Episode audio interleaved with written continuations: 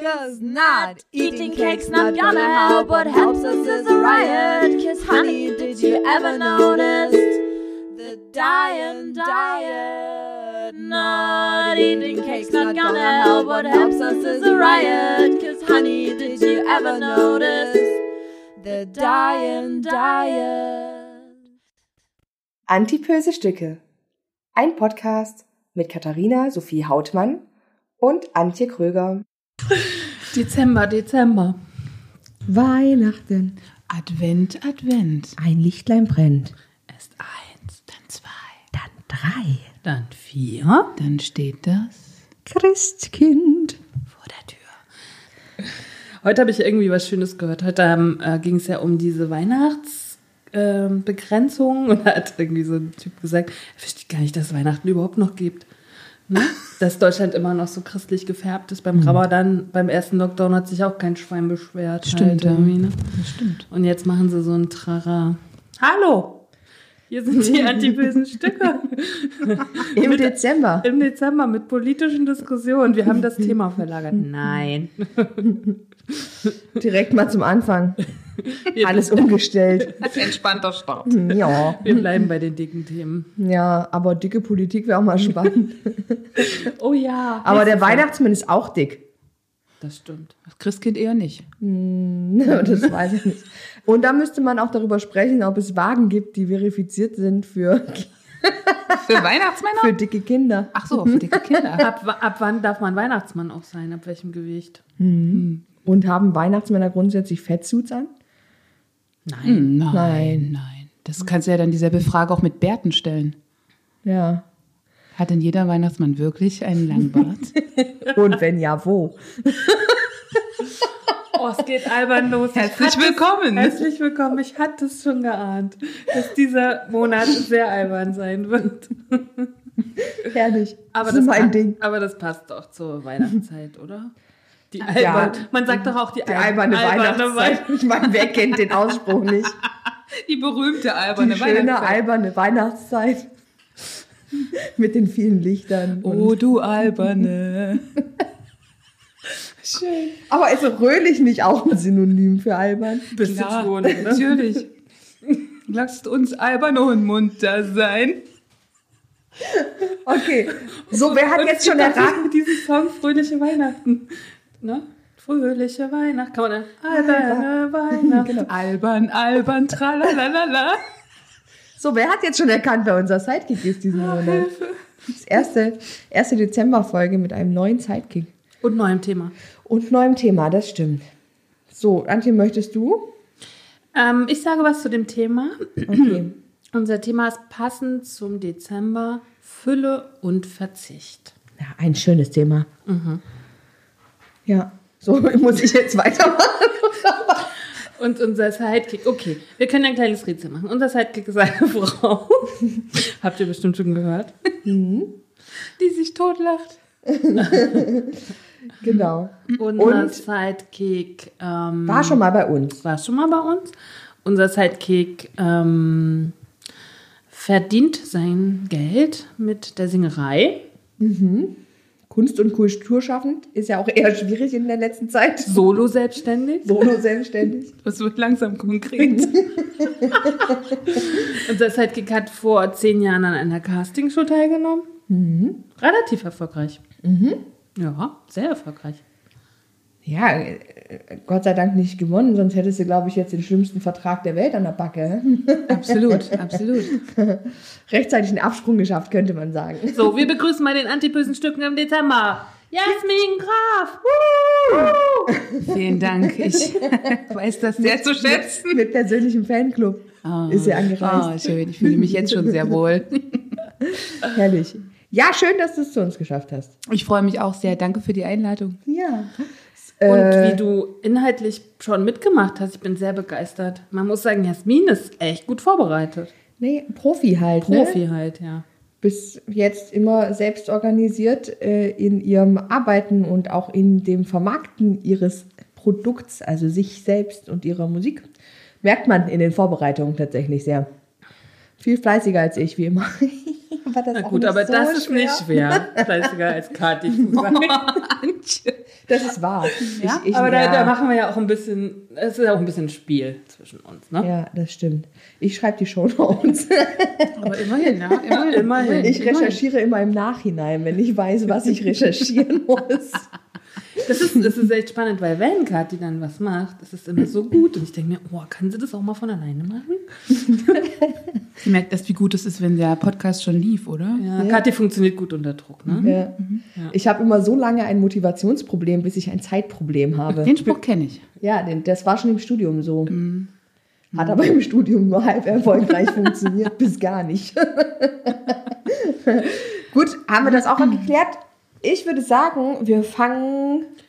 Ich fange mit einer News an, dann würde ich dich bitten, noch mal was zu Steady zu sagen.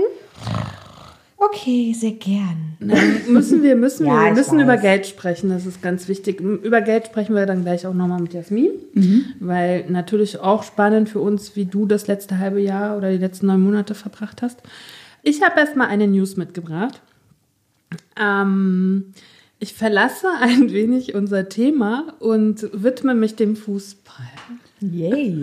Okay. Jasmin, so, Gespannt. Fußball. was passiert? ähm, wie wir alle wissen, ist letzte Woche Maradona gestorben. Und äh, tatsächlich hat es mich ein bisschen traurig gemacht. Ich erkläre warum. Ich war vor anderthalb Jahren oder so in Neapel. Und als ich in Neapel, also als ich nach Neapel fuhr, habe ich die Aufgabe bekommen, dass ich alles, was mit Maradona zu tun hat, im Abbild fotografieren soll. So. Ich wusste halt vorher, klar, so als DDR-Mädchen, mein Vater war auch Fußballfan und hat auch Fußball gespielt, war ich schon auch ein bisschen im Thema und ich kannte Maradona, aber so richtig beschäftigt habe ich mich nicht mit ihm. So, ich war also in Neapel, bin jeden Tag ungefähr 20 Mal Maradona begegnet, auf ganz verschiedene Arten und Weisen. So, deshalb war ich dann auch ein bisschen traurig letzte Woche tatsächlich. So, was passiert? Man guckt ja noch mal so ein bisschen nach. So, was ist denn das für ein Mensch gewesen oder so, ne? Was ist dann, was Schönes ist mir dann begegnet? Maradona hatte nämlich zwei Magen-OPs, zwei Magenbypässe. Einen mit 44 und einen mit 55. Also, Maradona hat wirklich, der ist ja nun 60, wie wir alle wissen, ist der 60 geworden, hat Zeit seines Lebens tatsächlich ähm, Probleme mit der Figur, mit seinem Gewicht gehabt. Das spielt auch immer wieder eine Rolle. Bei ihm war es das Essen, aber auch seine Alkoholsucht. Mm, Dann fand ich ganz spannend, gab es nochmal bei NTV auch einen Bericht über dicke Fußballer. Den habe ich, glaube ich, auch irgendwie, den können wir mal verlinken, der ist auch ganz spannend. Und dann ist mir in der ARD, und das ist jetzt die News, die ich mitbringe, äh, ist mir ein Film begegnet, ein kleiner Dokumentarfilm, 45 Minuten lang. Der heißt Die Fußballhauptstadt Buenos Aires. Denkt man, okay, geht jetzt erstmal um Fußball, geht es auch erstmal vordergründig. Aber wenn man diese 45 Minuten durchguckt, geht es ganz, ganz viel um Essen und um Körperbilder. Ne? Südamerika, das hatten wir schon mal in einem anderen Stück. Sehr dicke Menschen, Das war auch, glaube ich, in dem Zuckerstück, ne? Genau. Ähm, dort wird sehr, sehr viel äh, Coca-Cola getrunken tatsächlich. Die ernähren sich ja fast davon. Die trinken nichts anderes. Es ist wirklich in dieser Dokumentation so schön zu sehen. Aber was mich wirklich am meisten beeindruckt hat, mh, dann kaum Frauen natürlich auch. Ne? Also du siehst immer nur Männer, aber dann schon auch echt wuchtige und dicke Männer. So. Und aber trotzdem Fußball spielend oft. Das fand ich schon spannend. Und dann aber gibt es immer so Fanfeste. Und bei diesen Fanfesten wird gegrillt. Und Faustregel, das habe ich mir noch extra nochmal aufgeschrieben, ist ein Kilogramm Fleisch pro Person. Oh. Und bei diesem Fest Und Cola. Toll. und Cola. Und bei diesem Fest. Salat ist aus. nee, Salat gibt's da nicht. Und, bei, und dann siehst du auch immer diese, Fe diese Stücken, die sind alle so riesig, dass du denkst so, was? Und auf jeden Fall, also immer, dann sagen die, okay, wenn du zu einem Grillfest in Argentinien gehst, ein Kilogramm pro, pro Mensch wird da so veranschlagt, Würstchen und Fleisch. Was anderes gibt's nicht. Und dann fand ich krass, bei diesem einen Fanfest wurde eine Tonne totes Tier vergrillt. Da dachte ich so, okay. Ist das jetzt eine Alliteration? Eine Tonne totes Tier? Eine Tonne totes Tier. Ähm, genau. Und es ist eine tolle, tolle Doku aus vielerlei äh, Hinsichten. Ist Von 2014, schon ein bisschen her. Aber ich denke, da wird vieles davon so noch existieren. Ist auch eine sehr politische Doku. Also was macht der Fußball in Südamerika und gerade in Argentinien? Ne? Was spielt das alles für eine Rolle? Also, angucken, wer da so auch Bezug dazu hat. Ich finde spannend, dass der zwei Magenbypass-OPs hatte, weil ich war mir nicht klar darüber, dass man das zweimal im Leben machen kann. Also, weil ich dachte mir, wenn da so ein Stück, ich meine, ich weiß, der kann sich auch wieder weiten, aber ich habe gedacht, irgendwann ist halt mal gut mit wegschnippeln. Also, weißt du, wie Sven? Es muss, also man findet nicht so viel, aber angeblich war die erste, äh, die erste war wirklich ein Magenbypass, aber nicht so eine komplette. Aber das hatten wir doch schon schon mal bei einem Stück, dass das, äh, dass das also zurückgängig gemacht werden kann. Ja, ja, aber die Frage ist ja, ist es rückgängig gemacht worden oder hat sich der, also ich, was wir herausgefunden haben, war, dass der äh, Magen sich, wenn man dann wieder normal isst, also dass man nicht alles essen kann, das ist ja immer nur die erste Zeit und dann so nach drei Jahren geht das ja wieder, dass der Magen sich auch wieder weiten kann. Das wird wahrscheinlich passiert sein, ne, bei ihm. Ich finde, fand halt krass 78, 1,78 groß. 1,68. 1,68 groß und 112 Kilo. Das ist ja eigen, eigentlich theoretisch noch möglich, das selber zu schaffen. Absolut. Man bräuchte jetzt nicht unbedingt einen Aber Magenbeiß. wenn man, ich also ich habe mir dann so Fotos angeguckt, na, ihr dürft das, die Das ist meine Größe. Die Größe nicht, aber es ist ein Mann. Ja. Also du also es gab wirklich Fotos im Internet, wo ich gedacht habe, okay, das stimmt nicht mit den 112. Das ist sozusagen eine Zahl, die ich gefunden habe. Ich würde sagen, dass das nicht stimmt. Hm. Weil man sieht wirklich Fotos im Internet, wo ich mir denke, okay, der wiegt keine 112 Kilo. Das war vielleicht die offizielle Angabe. Ja, ja. Naja, Und ich, ich meine, der war ja ein totaler Suchtmensch, ne? Der hat ja auch sehr oft, also der hat ja Kokain genommen, der hat sehr oft Kokain-Entzugsentzüge äh, gemacht und auch Alkoholentzüge. Das wird mit dem Essen ähnlich sein. Der hat das nicht alleine geschafft. Ne? Und ähm, wir wissen ja alle, was mit viel Geld möglich ist. Auch wenn, der, wenn ich sozusagen eine Fettabsaugung kriege, ne? der muss dann nicht irgendwas beantragen bei den Krankenkassen. Der geht in der Ja, ja, Klinik und dann lässt er sich das alles straffen und dann ist das für ihn wieder gut. Ne? Interessant wäre noch, wie sah er denn am Schluss aus? War er dann dick oder war er dünn? Ganz am Schluss jetzt? Kurz bevor er gestorben ist? Mm, Ich würde sagen kräftig. Also ich habe ein Foto gesehen von vor einem halben Jahr. Also er, ist, er war ja Zeit seines Lebens nicht ganz dünn. Ne? Das war ja immer schon so. Aber er war nicht, also er war nicht so dünn und drahtig wie heute so manche. Aber spannend finde ich auch, dass in den Medien, dass dann, ich weiß gar nicht, ob das, ob ich das vor dem Tod von Diego Maradona gelesen habe oder danach, aber die Schwere und der, der Körper von Fußballspielern scheint ja aktuell grundsätzlich Thema in der Presse zu sein, weil über diesen, äh, ich habe keine Ahnung, wie er mit Vornamen heißt, aber Süle von Bayern München wird ja jetzt auch, der hat ja irgendwie, da wird ja auch gesagt, dass der äh, zu dick ist, ne? Und das, das ist ja, glaube ich, auch ein Nationalspieler, wenn mich nicht alles täuscht. Und ähm, da war halt gesagt, so für Jogi Löw ist er okay, für den Bayern-Trainer ist er zu dick. So. Weil ich glaube, der hat jetzt gerade da ein bisschen Stress, wenn ich das, also ich habe es nur am Rande verfolgt. Also Es gibt einen ganz schön, wie gesagt, es gibt einen ganz schönen Bericht in, äh, bei NTV, den können wir nochmal verlinken, weil der ist wirklich lustig. Da geht es darum, über alle Spieler, die in der Bundesliga mal ein bisschen mehr gewogen haben und was die dazu auch gesagt haben, wenn sie darauf angesprochen wurden. Ne, das ist ja das eine, vielleicht dicker zu ich sein. glaube, das habe ich auch gelesen. ja, das hatte ich in unseren Chat hochgeladen. Ach so, ja, dann habe ich es auch gelesen. Genau. Und ähm, ist ja, finde ich, das eine ein bisschen dicker zu sein und es ist aber das andere darüber auch immer wieder Rechenschaft abzulegen. Ja, das ist ja, Ja, ja. Jasmin, das kennst du ja wahrscheinlich. Auf jeden irgendwie. Fall, natürlich. Können wir auch nochmal drüber sprechen. Ne? Und, und dann sind die aber relativ schlagfertig gewesen, die Fußballer, fand ich. Ich habe sehr oft gelacht bei dem Artikel. also, ich habe noch eine ganz kleine andere News mitgebracht und die betrifft eine Ausstellung über die Ernährung der Zukunft in Dresden. So, es ist, steht ja jetzt alles so ein bisschen in den Sternen. Schön, dass die Sonderausstellung Future Food heißt. wann, wann unsere Museen wieder aufmachen. Und äh, eigentlich sollte die bis 21. Februar 2021 gehen, aber ich könnte mir vorstellen, dass die verlängert wird. Mm, Und zwar ist im Deutschen Hygienemuseum in Dresden eine Sonderausstellung zum Thema Essen der Zukunft. Und äh, ich bin ja ein großer Fan des Dresdner äh, Hygienemuseums. Da sind sehr oft sehr tolle Ausstellungen. Äh, ich habe da mal eine Ausstellung über Scham gesehen, super.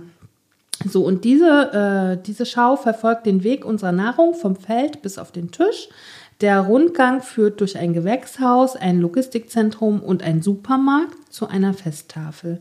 Dabei stellen die Ausstellungsmacher auch Konzepte für die Zukunft unserer Ernährung vor, die den Klimawandel, das Artensterben und unsere knappen Ressourcen im Blick haben. Ähm, auf der Webseite des Hygienemuseums finden sich viele zusätzliche Informationen, etwa Videos mit Rezeptvorschlägen für die Resteverwertung. Ne? Also es lohnt sich sowieso wahrscheinlich mal auf diese Website zu gehen. Wir können die verlinken. Und ich sage mal so, wenn wir wieder ins Museum gehen dürfen, werden wir da auch hingehen. Ne? Auf jeden Fall. Haben wir schon gesagt. Gibt es einen kleinen Tagesausflug? Ich komme mit. Der, Anti der Antipisse-Stücke-Ausflug. Das, Genau. Also das würden wir uns für, äh, uns für Ja, euch das ist anschauen. super spannend. Ja. Genau, dann würde ich sagen, bin ich jetzt durch mit meinen News. Schön. Und dann Schön. schön. dann können wir ja theoretisch einfach mit der grundsätzlichen Frage, die wir allen unseren Sidekicks auch stellen, ne, anfangen. Nö, ich würde sagen, es kommt nochmal Steady. Ach ja. Steady. Oh, wir sollten das grundsätzlich auf unsere Sidekicks auslagern. Nein, ich mache das schon. Alles gut. Ja, aber Jasmin muss erst mal einmal wissen, was wir sagen, dann kann sie es bei den nächsten Stücken Sehr machen. gerne mache ich das. Weil Jasmin ja auch nie unseren Ich Podcast höre den. Podcast nie. Nur seit äh, Monaten. Nein, wir sind jetzt mal ernst, weil es ist ja auch ein ernstes Thema. Gel- Geld ist immer ein ernstes Thema. Es ist immer ein ernstes Thema. Naja, nee, grundsätzlich das ernste Thema dabei ist ja, dass äh, Kunst und Kultur nicht umsonst ist. Und ähm, wir haben es jetzt wieder an unserem eigenen Leib erfahren. Äh, wir versuchen uns mit unserem Podcast natürlich auch weiterzuentwickeln. Und ähm, seit wir Katja als unseren Sidekick hatten und die Möglichkeit herausgefunden haben, in diesem wunderschönen Studio, in dem wir gerade aufzeichnen, unsere Aufnahmen machen zu können und uns natürlich die Soundqualität, die wir liefern können, extrem viel besser gefällt als unser Home Recording, ähm, haben wir uns natürlich dazu entschieden, das ähm, in 90 Prozent der Fälle zu nutzen und dass eben also damit auch bei unseren Hörern die Qualität passt und dass das Hörerlebnis nicht nur inhaltlich, sondern auch tatsächlich von der Klangqualität super ist.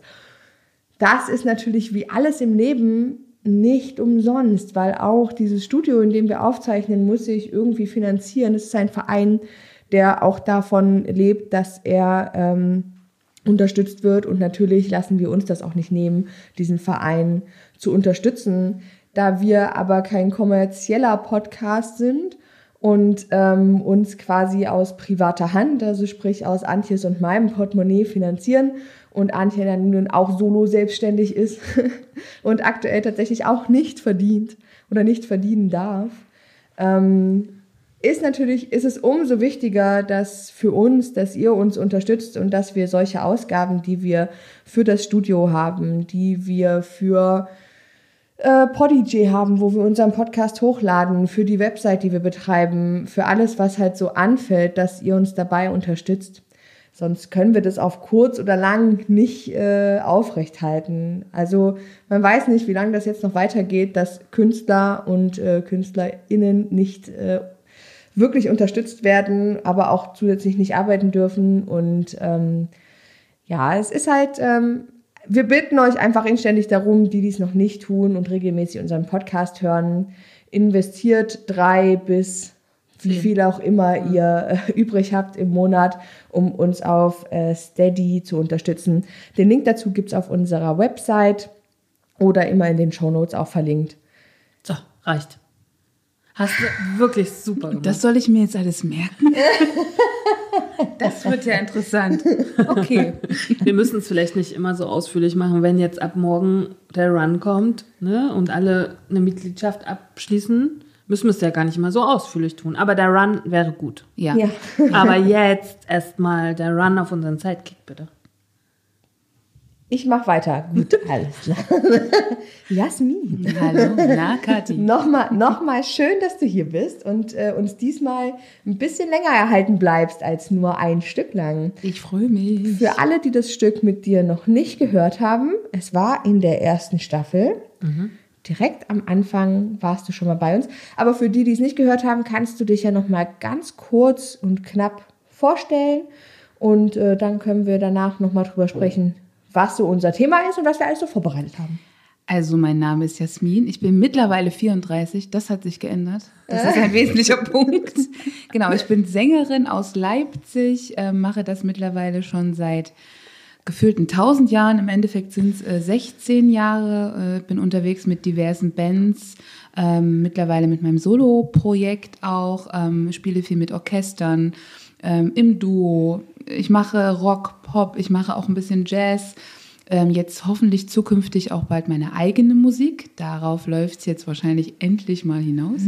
Und ansonsten war ich ähm, 2011-12 bei The Voice of Germany und war da im Halbfinale im Team Ray Garvey, der ja jetzt auch wieder dabei ist.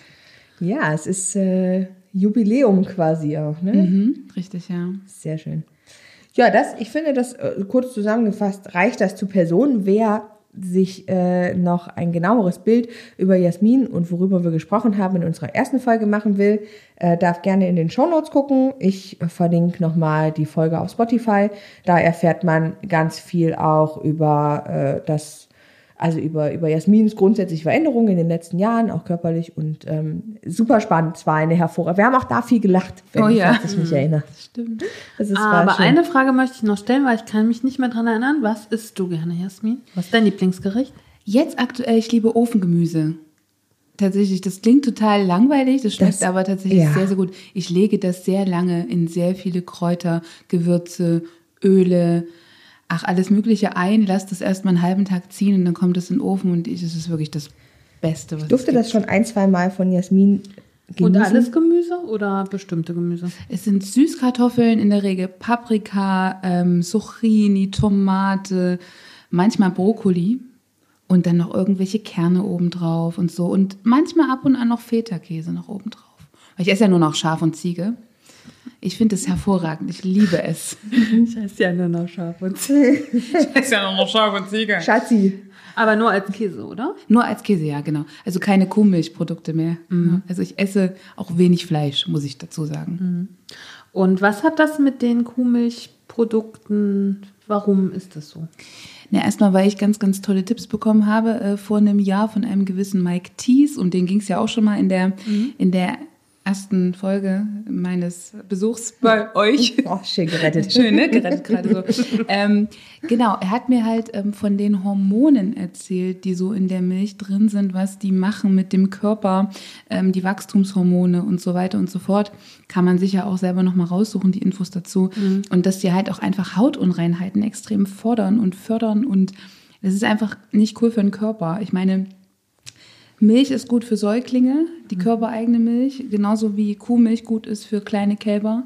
Äh, wer trinkt danach noch Milch? Also die großen Kühe trinken keine Aber was Milch unterscheidet dann die Kuhmilch von Ziegenmilch oder von Schafsmilch? Weil prinzipiell ist doch das Prinzip dasselbe. Es sind in der Kuhmilch gewisse Hormone drin, die in den anderen Milcharten nicht drin sind. Ich kann es dir nicht genau beantworten. Na, das ich kann Ich, ich kann dazu was sagen, weil Ja. ich das schon mal lange recherchiert habe. Das ist sehr, sehr gut, danke. Antje. Diese Industrien sind halt nicht so hochprofessionell. Das hätte ich ne? jetzt auch gedacht, dass da einfach. Das ist, das ist tatsächlich so, ne? Weil wir wissen halt schon noch, dass Ziegen und Schafe sind wirklich auf den Wiesen. Es gibt kaum Ziegen- und Schafhaltung innen drinne, sozusagen, in Ställen. Ne? Und äh, was wir natürlich bei den Kühen ganz krass haben, weil gerade bei den Milchkühen ist Antibiotika und so. Ne? Und das nimmst du ja auf, Ja. sozusagen. Ne? Es ist einfach eine, eine industrielle Geschichte. Das fängt bei den Schafen und Ziegen jetzt, glaube ich, auch schon an, weil wir müssen uns ja vorstellen, ganz viele versuchen sich ja gesünder irgendwie zu ernähren. Jetzt ist die Nachfrage natürlich nach Ziege und Schaf auch immens gestiegen. Ne? Das stimmt, ja. So. Merkt man auch einfach schon im Supermarkt, dass es halt super viele Produkte gibt. Also schon mehr Käse, Ziegenkäse, ja. viel- Joghurt, ne, so, genau, Joghurtquark, ja, ja, mittlerweile. Zum Aber es Glück. ist deutlich teurer, ne? Auf jeden Fall. Also auch äh, gerade wenn man mal in den Biomarkt schaut, das ist schon ordentlich, was man dafür so ein Glas Joghurt auch bezahlt. So ab zwei Euro aufwärts, das ist schon ordentlich, ja. Aber es, ich finde, es schmeckt auch wirklich gut. Es schmeckt halt nicht nach Ziege oder Schaf. Aber es heißt, es ist kein Parmesan mehr möglich. Also all diese krassen Nee, nee. Produkte, Mozzarella, gibt es das auch als Kä- äh, so als Bestimmt gibt's, also mittlerweile gibt's ja, glaube ich, sogar Parmesan aus Ziegenkäse. Also es Wirklich? gibt ja mittlerweile fast für alles Ersatzprodukte. Ja, Ah, krass. Also ich mache auch mittlerweile Tzatziki selber aus äh, äh, Ziegenquark. Also es schmeckt tatsächlich auch wirklich richtig Bei gut. Mozzarella könnte es jetzt schon mal auf Büffelmozzarella gehen, weil das ist ja zumindest auch schon mal keine Kuhmilch. Außer ich täusche mich jetzt in der Gattung, aber Na, ich aber glaube, Büffel- Büffel und Kuh ist schon was noch auseinander. ja, Ja, müsste man aber auch mal gucken. ja, aber ich glaube generell geht es ja auch darum, irgendwie um diese gesund, also sozusagen, hm, wie soll ich sagen, es gibt ja auch Weidebutter, ne, wo du sagst, okay, das sind nur Kühe, die auf den Weiden stehen oder, ne, und so gibt es ja auch Milch schon. Ja. Ne? Also, obwohl ich, ah, ich lese halt ja gerade, ich lese für den Podcast wirklich immens viel und es steht manchmal so viel Gutes auf der einen Seite, dann so viel dagegen wieder. Ja. Man wird ja auch ein bisschen verrückt. Halt. Absolut. Ja, aber gut, ich glaube, das ist ja vielleicht auch einfach die Herausforderung für sich, das rauszufiltern, was ich glaube ja grundsätzlich, dass Ernährung nicht universell ist, ne? Und ich glaube, dass für jeder für sich den Weg finden muss, wie er am besten klarkommt, ähm, was der, der Körper, also der, der Magen, der Darm, die Haut be am besten verträgt. Und es gibt äh, mittlerweile Gott sei Dank viele Menschen, die in die Richtung schon geforscht haben und uns mit Erkenntnissen füttern und auf die wir schon zurückgreifen können. Das heißt, wir müssen nicht alles prinzipiell ausprobieren, wir können uns auch über Sachen belesen, aber ich glaube, am Ende kommen wir nicht drum rum, äh, die Sachen, die uns interessieren, ähm, zumindest partiell dann rauszufinden, haut es auch für mich hin. Natürlich auf So. jeden Fall. Also ich habe zum Beispiel auch gemerkt, verdauungsmäßig sind auf jeden Fall die anderen Produkte Ziegeschaf definitiv angenehmer. Das kann ich direkt sagen. Also Kuhmilchprodukte verstopfen. Das ist einfach bei mir so gewesen. So. Bei ganz vielen anderen Leuten wirkt es genau in entgegenteilige Ja, Richtung. laktosemäßig, ne? Ja, ja. Ja. ja. Ja, nicht nur, ich glaube nicht, nicht zwingend nur Laktose, sondern ich glaube, dass Milch, ich habe das jetzt erst mit meiner Mutter besprochen, weil äh, sie tatsächlich äh, starke Probleme hatte mit ihrer Verdauung. Sie hat grundsätzlich mit, ähm, mit, mit so Darmgeschichten schon länger zu tun, was sich auch immer auf ihre Haut ausgewirkt hat. Und jetzt äh, war das in letzter Zeit, ähm, war, das, war das halt extrem schlimm. Und jetzt hat sie gefastet, auch äh, spannendes Thema, was wir eventuell nochmal näher beleuchten. Und hat dann quasi nach dem Fastenbrechen ähm, mal probiert, auf Milchprodukte zu verzichten. Also auf äh, in, in erster Linie wirklich auf Milch. Also nicht, also sie hat gesagt, bei Quark und Joghurt sei es nicht ganz so dramatisch, aber wenn sie, sie hat morgens immer Müsli mit Milch gegessen und das hat bei ihr halt bewirkt, dass sie äh, danach erstmal eine ganze Weile das Haus nicht verlassen konnte, weil das ihre Verdauung quasi so extrem angeregt hat, dass das kaum zu kontrollieren war. Und sie hatte Zeit und sie hat lange überlebt, weil, also wie gesagt, sie hatte immer schon Darmprobleme und ähm, das wirkte sich mit Quaddeln am ganzen Körper aus und so. Und äh, kein Arzt war in der Lage festzustellen, woran das liegt. Ob das jetzt mit dieser Milchgeschichte zusammenhängt, weiß auch kein Mensch, aber sie hat jetzt eben, seitdem sie aufgehört hat, Milch zu essen ähm, und zu trinken, ähm, tatsächlich gesagt, sie hat seitdem deutlich weniger Probleme. Super. Also ja, Milch nehme ich schon wirklich seit 20, vor zehn Jahren nicht mehr zu mir. So, aber natürlich gibt es ganz viele Produkte aus Milch. Ne? Ja, ja, das stimmt. Also so italienischen Hartkäse und Mozzarella finde ich halt schon geil. Ähm, es schmeckt mir auch, auf jeden Fall. Aber Also du ernährst dich ja Jasmin basisch, ne? Genau, richtig. Also zu 100 Prozent? es gibt kleine Ausnahmen, aber maximal einmal die Woche und dann auch nicht den ganzen Tag. Sorry, das war die Tüte. Hast du ein Geschenk verpackt? Ich habe ein kleines, ja. Äh, nee, also dann maximal in einer Mahlzeit tatsächlich, ja. Und was sind dann die Ausnahmen? Was musst du dann mal zu dir nehmen? Mm, Ja, ich bin ja so ein Süßigkeitenverfechter und da gibt's dann auch mal keine 92-prozentige Schokolade, sondern auch mal so eine Praline oder so und dann vielleicht auch mal mehr. Aber das sind immer, das sind, das sind immer dann auch besondere Anlässe, ne? Also ja, und das sind dann auch besondere Pralinen. Ich esse dann halt nicht die absolute Müllpraline so, sondern ich guck dann, also ich freue mich dann auch wirklich drauf. Oder jetzt, ich bin ja auch so ein Elisenlebkuchen-Junkie. Ich liebe Elisenlebkuchen. Und warum soll ich mir das nicht gönnen, ne? Warum nicht? So, da weiß ich halt, morgen gleicht sich das eh wieder sofort aus. Und es regt enorm den Stoffwechsel an. Habe ich übrigens Am nächsten Tag geht's direkt ab. Ja. Tatsächlich. Habe ich tatsächlich auch in diesem Fülle- und Verzichtbuch jetzt gelesen, dass der Wechsel total wichtig ist. Total, ja. Dass wenn du auch mal so storkst mit Abnehmen oder so, dass du was wechseln sollst, ne? genau. So, das finde ich schon spannend, kommen wir ja auch nochmal hin. Ja. Also du bist jetzt seit ungefähr einem Jahr, ne? In Genau. diesem Status des Ja. basischen Mittlerweile Ernährens. fast anderthalb sogar. Anderthalb. Ja, ja. Und du hast wie viel Gewicht verloren? insgesamt? 20, 20 Kilo. 20 Kilo. Und hältst du das auch? Erstaunlicherweise ja. Ich hatte nur am Anfang vom ersten Lockdown mal so eine richtige Phase, wo es bergauf ging. Da habe ich auch gemerkt, dass die Psyche unglaublich äh, viel damit zu tun hat. Äh, zwei Wochen Lockdown und es waren direkt sechs Kilo drauf. In zwei Wochen. Hat mir gut geschmeckt in der Zeit. Tatsächlich. Ich glaube, es ging vielen so. Ja, ja, ich habe auch gedacht, ach komm, jetzt musst du ja eh nicht auf die Bühne.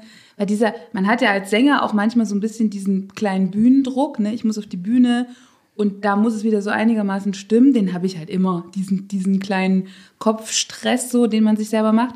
Ähm, der war halt da nicht da. da hat es halt geschmeckt. Ja, und ich habe halt auch mal wieder gegessen, was ich halt ein Jahr nicht gegessen habe. Ich habe aber auch gemerkt, es bekommt mir nicht. Es ist nicht cool für meinen Körper. Und es ist wirklich eher, hat einen wirklich negativen Einfluss auf meine ganze, auf mein ganzes Verhalten. Ich werde wieder träge, was ich das Jahr davor schon hatte. Und da hatte ich keine Lust nochmal drauf. Also ich bin nach wie vor der Meinung, besser essen, besser, besser leben, fördert auf jeden Fall diesen ganzen Optimismus, den ich mittlerweile viel mehr habe. Aber wie stark ist dann ähm, das Verlangen nach so, ich finde, das ist halt immer, ich lebe jetzt seit einer, seit einer gewissen Weise so größtenteils äh, zuckerfrei. Also ich bin da nicht dogmatisch. Also wenn ich Zucker essen möchte, esse ich den halt. Das hat aber auch genau den Grund, dass ich halt am Anfang die ersten, den ersten anderthalb Monate war ich halt super konsequent. Und ich habe dann aber relativ schnell gemerkt, dass ich das nicht durchhalten kann, weil dieses Verlangen ähm, nach, also nach solchen, also ich habe ja super viel Süßigkeiten gegessen, weil das einfach, das ist so mein, also Gummibärchen und Stuff, das ist halt einfach meine Achillesferse, ich liebe das einfach so. Und bei mir gibt's keine angefangenen Tüten. Also entweder ganz oder gar nicht. Konsequenz. Konsequenz. Kriegst du, so- du kriegst diese kleinen Babytütchen. Ja, wo genau. So, wo so drei Haribos drin sind. Lächerlich. Genau, und ich habe, aber, drei. ich habe aber tatsächlich einfach festgestellt, dass ähm, man diese Konsequenz kann man eine ganze Weile mit dem, mit dem Kopf aufrechterhalten. Ich habe dann aber festgestellt, ich habe dann gemerkt, wenn ich dann nicht irgendwie mal, so ein Zugeständnis mache, dass dann irgendwann der Punkt kommen wird, wo ich maßlos versage, quasi, weißt du?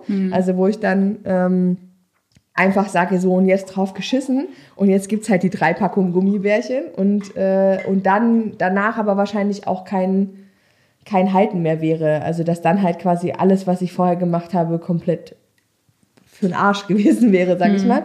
Und deswegen, so bin ich ja auf äh, The New Company gekommen, weil ich mir gedacht habe, ich muss, ich brauche halt was, aber es darf halt nicht so viel Zucker drin sein. Muss aber trotzdem süß schmecken. Und jetzt mittlerweile bin ich auch schon so, dass ich sage, okay, es ist jetzt Vorweihnachtszeit. Ich, Vorweihnachtszeit ohne Stollen funktioniert für mich halt einfach nicht als Bäckereifachverkäuferin. Ja also ganz ehrlich, das ist, würde ich auch in diesem Job unglaublich hart finden, wenn das alles die ganze Zeit auf dem Präsentierteller liegt. Ja, also ich, ich finde, also ähm, es ist, es ist tatsächlich nicht so dramatisch, dass ich jetzt sage, ich brauche das jeden Tag, aber ich habe dieses, ich muss das ab und zu einfach, muss ich mir das gönnen. Und ähm, das ist, und das meine ich damit. Und du bist jetzt halt seit anderthalb Jahren basisch unterwegs. Und du sagst, ähm, es gibt Tage, an denen gönnst du dir mal äh, so eine Kleinigkeit. Aber die Frage ist, wie, wie krass ist dieses Verlangen? Also wie stark kämpfst du gegen dieses Verlangen?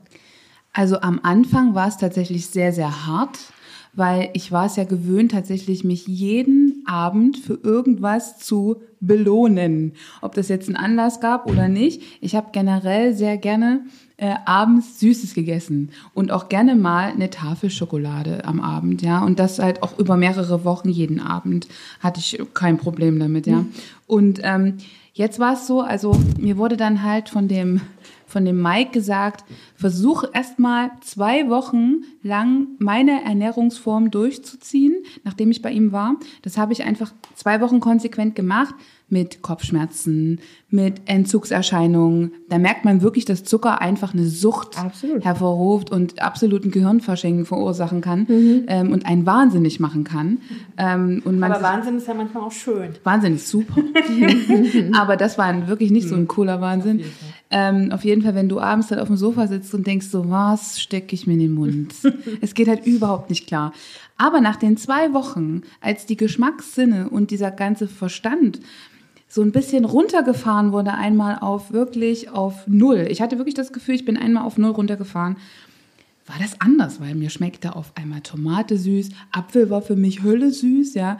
Banane ging voll ab. Ich dachte, Mensch, wozu hast denn du jemals Zucker gebraucht? Es war ganz eigenartig. Ich meine, das ist auch Zucker, aber natürlich kein industrieller Zucker, es ist halt gesünderer Zucker. Und das war, oder mal eine Dattel, Alter, da ging ja die Post ab, ja. Also Dattel ist ja wirklich auch eine schöne Erfindung. Aber ähm, ich habe halt wirklich gemerkt, dass ich es nicht brauche. Und weil, wenn ich das jetzt esse, ich esse es auch tatsächlich nicht jede Woche. Ich brauche das nicht jeden Sonntag. Sonntag ist bei mir immer so ein bisschen der Tag, an dem ich auch mal so ein bisschen meine ganze Verhaltensweise auch mal über den Berg werfe. Ne? Aber ähm, ich brauche das trotzdem auch nicht jeden Sonntag. Also ähm, ich merke manchmal auch, ich will auch mal was Gesundes, Süßes essen. Da gibt's auch in einer gewissen Drogeriekette, auch neben New Company, ähm, die ich übrigens auch sehr mag. Erstmal, weil es hier in, den, weil es in Leipzig sitzt, die ganze Sache.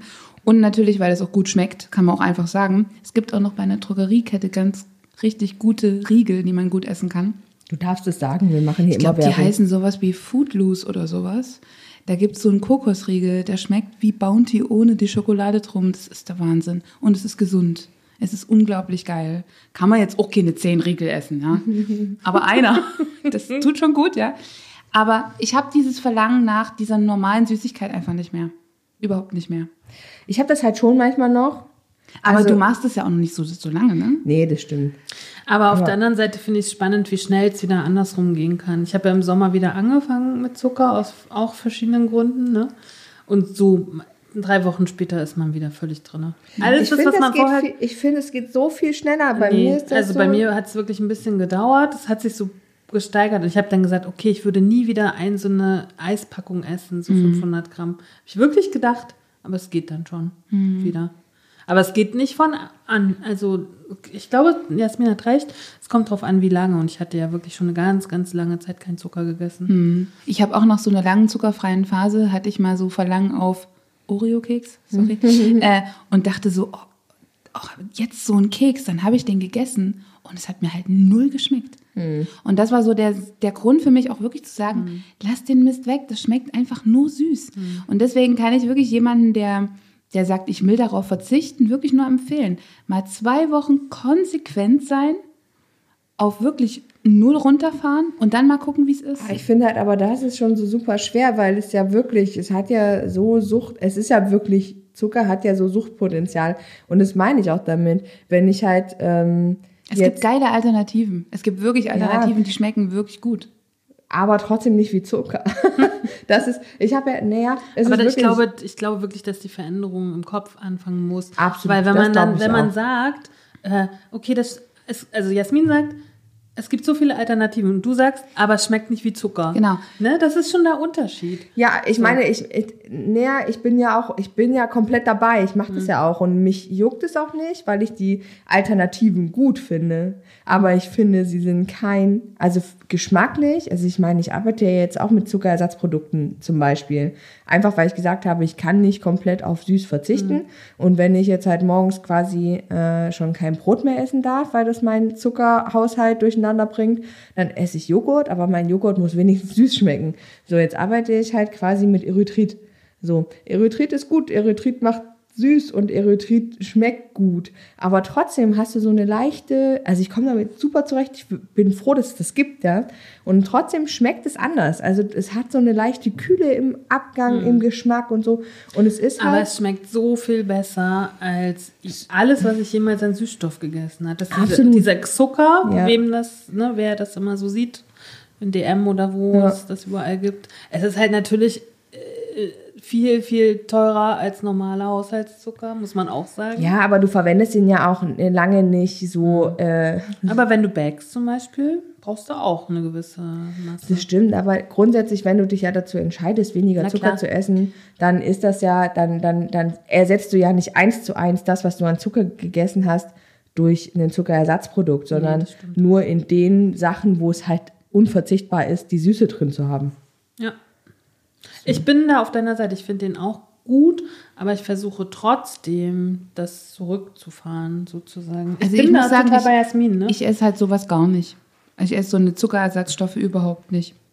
Gar nicht. Das Maximum, was halt in meiner Schokolade zum Beispiel drin ist, ist halt so ein kleiner Anteil Kokosblütenzucker. Ja, ja gut, aber das ist eben genau, das, das ist der Unterschied, ob du halt sagst, du möchtest auf Zucker komplett verzichten, aber nicht auf Süße und süß dadurch mit natürlichen Süßstoffen, aber zum Beispiel Kokosblütenzucker oder äh, Honig oder Banane auch, Fructose, erhöht ja trotzdem den Blutzuckerspiegel. Also das heißt, wenn, wenn es dir tatsächlich darum geht, auf ähm, deinen Blutzuckerspiegel niedrig zu halten, weil du eben, äh, weil dein Körper Probleme hat, Insulin zu, herzustellen für äh, die Verstoffwechslung von dem Zucker, dann musst du, wenn du es, entweder du verzichtest komplett auf süß Das, oder was du, dir schwerfällt. genau, das, was mir schwerfällt. aber das fällt, fällt jedem schwer.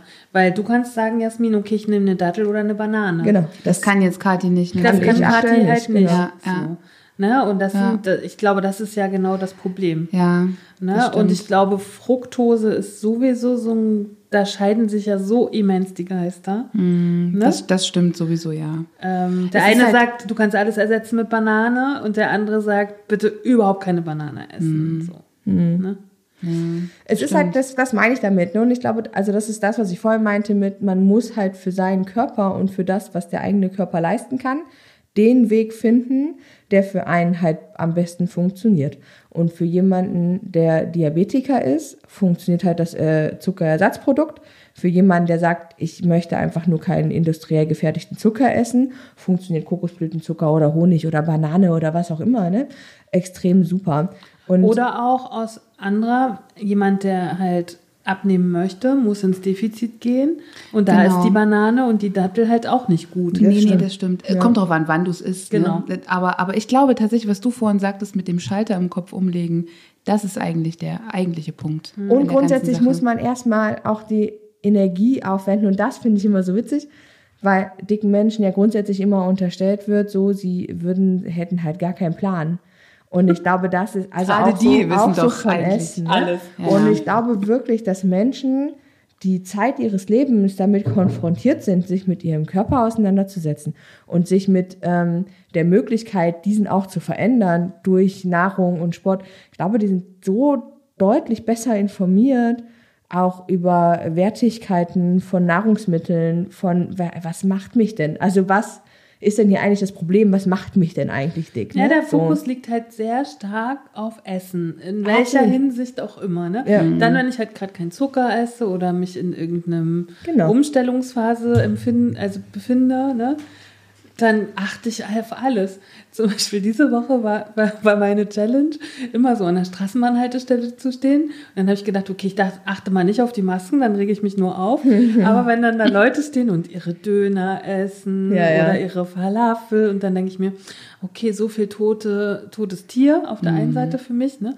Und auf der anderen Seite aber auch so viel tote Kohlenhydrate mit dem Brot, aber die sind alle total dünn. So. Mich regt das immer auf, aber das ist halt Unfair. Ist, ist immer so Unfair, ja, Unfair, unfair. ist so dieser geile Fokus, seitdem ich nicht mehr rauche, seit Februar, stehe ich immer in der Haltestelle und denke mir, oh, was seid ihr denn für rücksichtslose Idioten? Echt? Hier, ja, regt mich total auf, wenn Menschen neben mir stehen und rauchen. Weil, also nicht, weil mich das in mir einen Verlangen auslöst, sondern weil ich mittlerweile halt einfach echt schwierig ertragen kann, diesen, den Geruch von Rauchen Geht wahrzunehmen. mir gar nicht so. Ich hatte gestern so Lust zu rauchen. Ich war da nur zu faul zum Drehen. Aber so grundsätzlich hat mein Körper gedacht, okay, wenn jetzt hier schon keine Party am Freitag ist, kannst du wenigstens eine rauchen. Oh, das vermisse ich auch. Oh Gott, ey. Was, das Rauchen oder Nee, Partys? Party. Rauchen, ich rauche nicht. Nee, nee, aber Party. Party wäre mal wieder schön, Ja, Party wäre auf jeden Fall schön. Aber dann sind wir auch gleich ein bisschen beim Thema. ja. Ja. Ne? So. Also ganz weit entfernt, aber wir können diese Überleitung nehmen. Na klar, Party. Ist ja nicht so, dass Jasmin so Partymusik macht. Nein, ich mache keine Partymusik. Also Jasmin, du bist ja, ich gehe einfach mal rein, du bist ja auch solo selbstständig und auch im Kulturbetrieb unterwegs. Wie hast du grundsätzlich die letzten acht Monate, neun Monate erlebt? Also, ich muss sagen, der erste Lockdown ähm, war für mich äh, ganz, ganz niederschmetternd. Denn ähm, erstmal wollte ich es nicht verstehen. Also diese Nachricht kam und ich dachte mir so, nö, äh, wir gehen auf die Bühne, weil das ist, der Kalender ist doch voll. Also irgendwie ist es doch eigenartig, ja. Und dann habe ich es irgendwann gecheckt. Das, das Verrückte war eigentlich, dass als wirklich alles runtergefahren wurde, ich gerade auf dem Weg zu einem Auftritt war und beziehungsweise zu einer Probe nach Ma Magdeburg. Ich hätte eine ähm, Veranstaltung mit Bob Geldorf gehabt und war schon auf dem Weg dahin. Da wurde ich angerufen, du kannst wieder umdrehen. Ich erinnere mich daran. Bob, Bob ist nicht gekommen. Genau so war es nämlich. Bob ist nicht gekommen. Und wir hätten das wahrscheinlich sogar noch machen können, aber Bob hat sich schon gedacht, ich komme doch, ich setze mich doch nicht in Irland in den Flieger und komme nach Deutschland, weil unsere Zahlen ja schon wesentlich höher waren und die hatten, glaube ich, kaum einen Fall auf ihrer kleinen Insel. Ne? Mittlerweile sieht es ja auch anders aus, aber genau, so ging das los. Und das war natürlich wie ein Schlag ins Gesicht erstmal. Ne? Ab, sagen wir mal erstmal weg vom Geld. Ne? Diese Nachricht war furchtbar, weil ich lebe tatsächlich natürlich auch vom Geld, aber ich lebe in erster Linie davon, auf die Bühne zu gehen, zu singen. Das macht mich glücklich, vor Menschen zu stehen, Menschen zu begeistern. Ja, das ist mein Leben. Ich lebe vom Applaus. Das Geld ist schön, aber wie gesagt, ne? Und einfach die Grundlage, würde ich sagen, ne? ja, absolut, Grundlage dessen, was wir tun. absolut. Ich glaube, ohne, ohne dieses Gefühl von wir brennen dafür, würden wir es ja nicht machen. Genau, das wäre ja auf keinen Fall was fürs ganze Leben, ne? Ich habe übrigens heute gehört, in Frankreich wird das ganz, also ich, das ist jetzt nur wirklich, ich habe es nur mit einem Ohr gehört, aber das fand ich ganz spannend. Da wird hier keine äh, Solo-Selbstständigen Hilfe gezahlt, sondern die kriegen alle automatisch von der Arbeitslosenversicherung jetzt ihr- ihre Kohle. Da muss niemand was beantragen. Oh krass. Ne? Also Frankreich löst das ganz anders. Aber wie wird das berechnet? Das weiß ich, das siehst du ja, was jemand eingenommen Also das, das wundert mich ja. Warum müssen wir es beantragen? Das Finanzamt hat unsere ganzen Gelder, unsere ganzen Steuererklärungen. Ja, ne? das sowieso, stimmt. das ist sowieso So. ein Thema, was ich nicht verstehen kann. Ähm, wie gesagt, dann kam der erste Lockdown, dann kamen ja die Unterstützung auch nicht, äh, Unterstützungen auch nicht. Ähm, das wollte ich sagen. Dann kam ja eigentlich erstmal gar nichts. Dann wurde äh, irgendwie großartig was von Hilfe erzählt. 9000 Euro. Wir alle dachten, wow, 9000 Euro Hilfe. Richtig gut. Da können wir gleich auf die Kanaren. fliegen. Ja, geil, machen wir Urlaub. Ähm, und ähm, ja, da war aber natürlich nichts, weil wir als Solo-Selbstständige, Antje weißt du auch, wir haben ja quasi keine Betriebsausgaben oder nur ganz, ganz geringe. Ähm, ja, so gingen die Hilfen natürlich an uns vorbei. Super Idee und super Sache. Ich habe dann auf Online-Vocal-Coaching umgestellt, weil ich dachte, ja, okay, irgendwie musst du ja dein Geld jetzt verdienen, du kannst nicht rumsitzen. Dann saß ich halt zwei Wochen rum, nahm auch noch zu, ist ja furchtbar. Was ist denn dann das für Zustände? Und nach den zwei Wochen, in denen ich wirklich gar nichts gemacht habe, ich war auch nicht kreativ, ich saß auf dem Sofa und habe extrem viel Nachrichten gehört und vor allem diese ganzen Corona-Podcasts äh, gehört. Von Corona Kompass bis äh, ja, Drostens irgendwas, ja. Ähm, das hat mich auch ein bisschen verrückt gemacht, muss ich sagen. Dann habe ich die natürlich nicht mehr gehört nach den zwei Wochen und habe meine Schüler alle kontaktiert und schön bei Instagram Werbung gemacht. Wer hat Lust auf Online-Vocal-Coaching bei mir? Und auf einmal war mein Buch voll. Dann habe ich auf einmal drei Tage die Woche unterrichtet, wie eine Wahnsinnige, völlig gestört, von früh bis abends, bis irgendwann mein Kehlkopf wehtat. Also das war wirklich krass. Da musste ich noch zum Arzt, weil ich zu viel unterrichtet habe.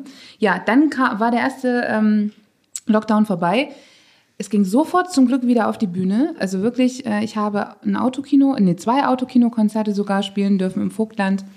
Ähm, was ganz toll war, was man davon halten mag, ist eigentlich egal. Klar hat man vor Autos gesungen, aber da waren halt Menschen drin, denen hat's gefallen, die haben gehupt. Man dachte nach dem ersten Konzert, man soll gehen. Beim ersten Hupen dachte man so, okay, tschüss. Euch gefällt's nicht, danke, nein. Ähm, aber es war ganz, ganz großartig. Dann gab's wirklich auch große Events. Und jetzt stehen wir wieder mitten im äh, zweiten Lockdown Light. Ich muss sagen, Lockdown Light ist halt für mich Quatsch. Es ist halt Lockdown für mich. Ne? Schön, dass wir rausgehen dürfen. Schön, dass wir uns draußen bewegen dürfen. Aber die Bühnen sind halt dicht. Ne? Die Kulturstätten sind zu.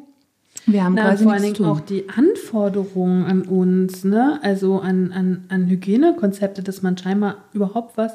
Also ich höre so ein bisschen Podcasts über so Shows, wie die gerade laufen. Das ist ja der Wahnsinn. Vor jeder Show alle durchtesten, Ja. in Quarantäne gehen vor jedem Dreh. Was wird denn da verlangt von Kulturschaffenden, die, die jetzt noch arbeiten, was ja wirklich wenig sind? Ja. Also ich kann das an einer Hand abziehen, die ich kenne, die noch arbeiten oder so. Ja. Ne? Ähm, was da verlangt wird. Es also das ist- für mich zum Beispiel gar nicht möglich. Ne? Also für meine Art des Fotografierens und meiner Workshops, das ist, ich kann, wo kriege ich diese Schnelltests her? Kommt überhaupt ein Kunde, wenn du sagst, du musst halt vorher in die Quarantäne? Also das ist Wahnsinn. Dann ne? diese gewisse Angst, die ja die ganze Zeit Genau. auch mitspielt bei vielen. Ne? Genau. Ich denke, das ist auch ganz schwierig. Ich bin froh, ich habe zu tun. Ja, also ich habe wieder mein Online-Coaching jetzt. Mache ich nicht übertrieben viel jetzt, nur noch einen Tag. Ähm, aber habe jetzt auch eine Moderatorin gecoacht für eine Sat1-Show. Also ich habe wirklich viel zu tun. Ich habe auch seit jetzt gerade seit ungefähr drei Wochen keinen einzigen freien Tag gehabt. Ähm, aber es ist natürlich ganz anders. Es hat nichts mit dem Leben davor zu tun, muss ich sagen. Also Und mein Gefühl, das Furchtbar. habe ich schon zu Kathi gesagt, du bist politischer geworden, oder? viel politischer. Mich regen Themen auf einmal auf, die mich vorher null beschäftigt haben. Ähm, also ich kann nicht verstehen, wie vielen Leuten eine Plattform gegeben wird und uns die Plattform entzogen wird. Das kann ich nicht mehr verstehen und das auch nicht mehr tolerieren mittlerweile. Also ich bin ein sehr toleranter Mensch, aber wie uns hier wirklich unsere Lebensgrundlage äh, genommen wird, äh, das ja finde ich unter aller Sau. Und auch mit solchen Argumenten wie, na, was ist jetzt wichtiger, Überleben oder Kultur?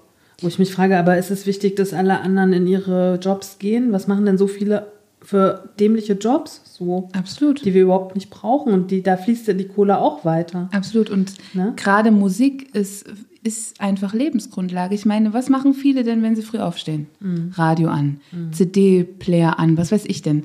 Äh, oder Podcast an. Das- Spotify an. Spotify an. Ich meine, es ist, es ist alles Kultur. Und ich glaube, wenn es auf einmal ganz leise wäre, wäre es, glaube ich, ganz schön schlimm für viele. Und ich glaube, dann werden viele noch viel schneller, viel depressiver, als sie jetzt schon sind. Und ich glaube, eigentlich müssten alle Radiosender in ganz Deutschland, eigentlich weltweit, weil wir haben ja weltweit dieses Problem, mal zwei Wochen ihre Sendungen unterbrechen, einfach einen Pfeifton senden oder gar nichts senden oder auch alle Radio also, oder alle TV-Stationen einfach mal nichts bringen. Grundsätzlich ist ja Kunst und Kultur auch viel mehr als nur Unterhaltung. Ne? Also da geht es ja darum, dass Menschen eine Plattform haben oder eine Grundlage haben, ähm, auch systemkritisch zu sein, auch mal auch zu sagen, ähm, auf, auf, einer anderen, auf einem anderen Weg kommen wir nicht dazu, also verpacken wir satirisch unsere, äh, unsere Kritik an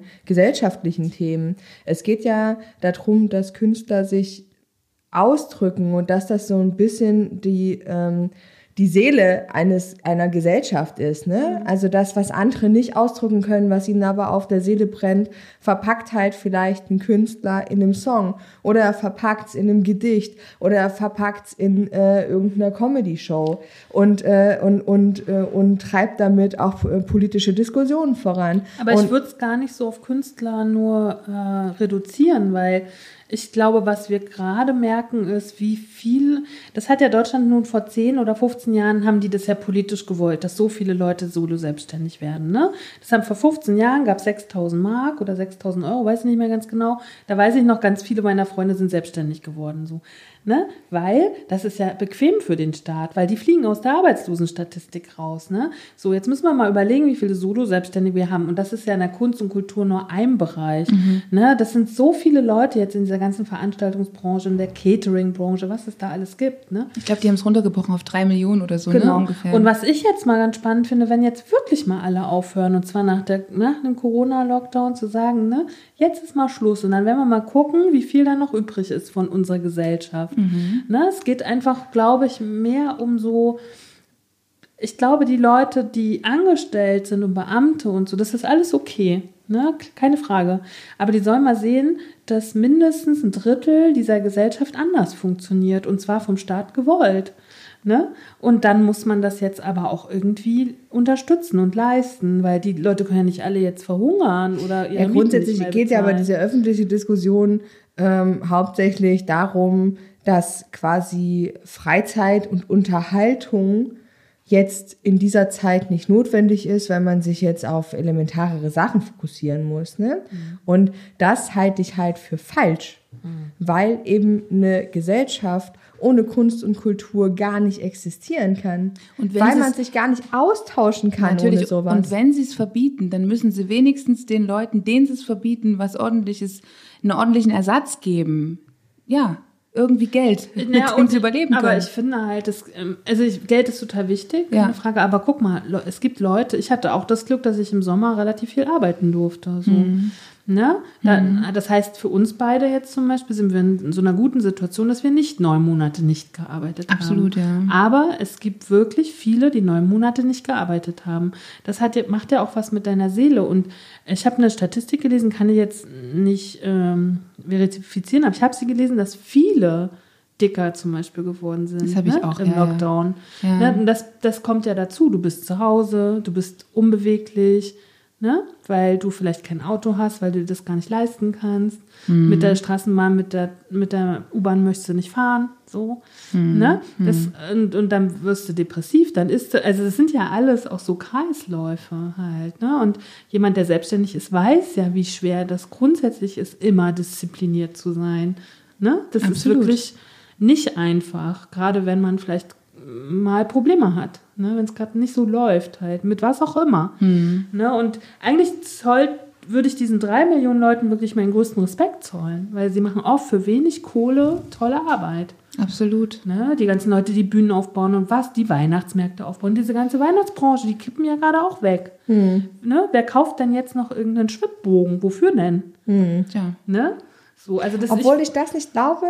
Ich glaube, dass dieser, also richtig scheiße ist es für die ganzen Schausteller, die auf äh, Weihnachtsmärkten ihre Kräbbelchen verkaufen oder die äh, Glühweinstände, Bratwürststände. Ich glaube aber tatsächlich, dass die Leute, die wirklich ähm, Güter verkaufen, wie Schwibbögen, Weihnachtsschmuck, bla bla bla, das kaufen die Leute dieses Jahr auch. Und noch mehr, nur halt Nee. nicht. Also ich habe ein Feature gehört über thüringische und sächsische Schnitzkunst und sowas alles.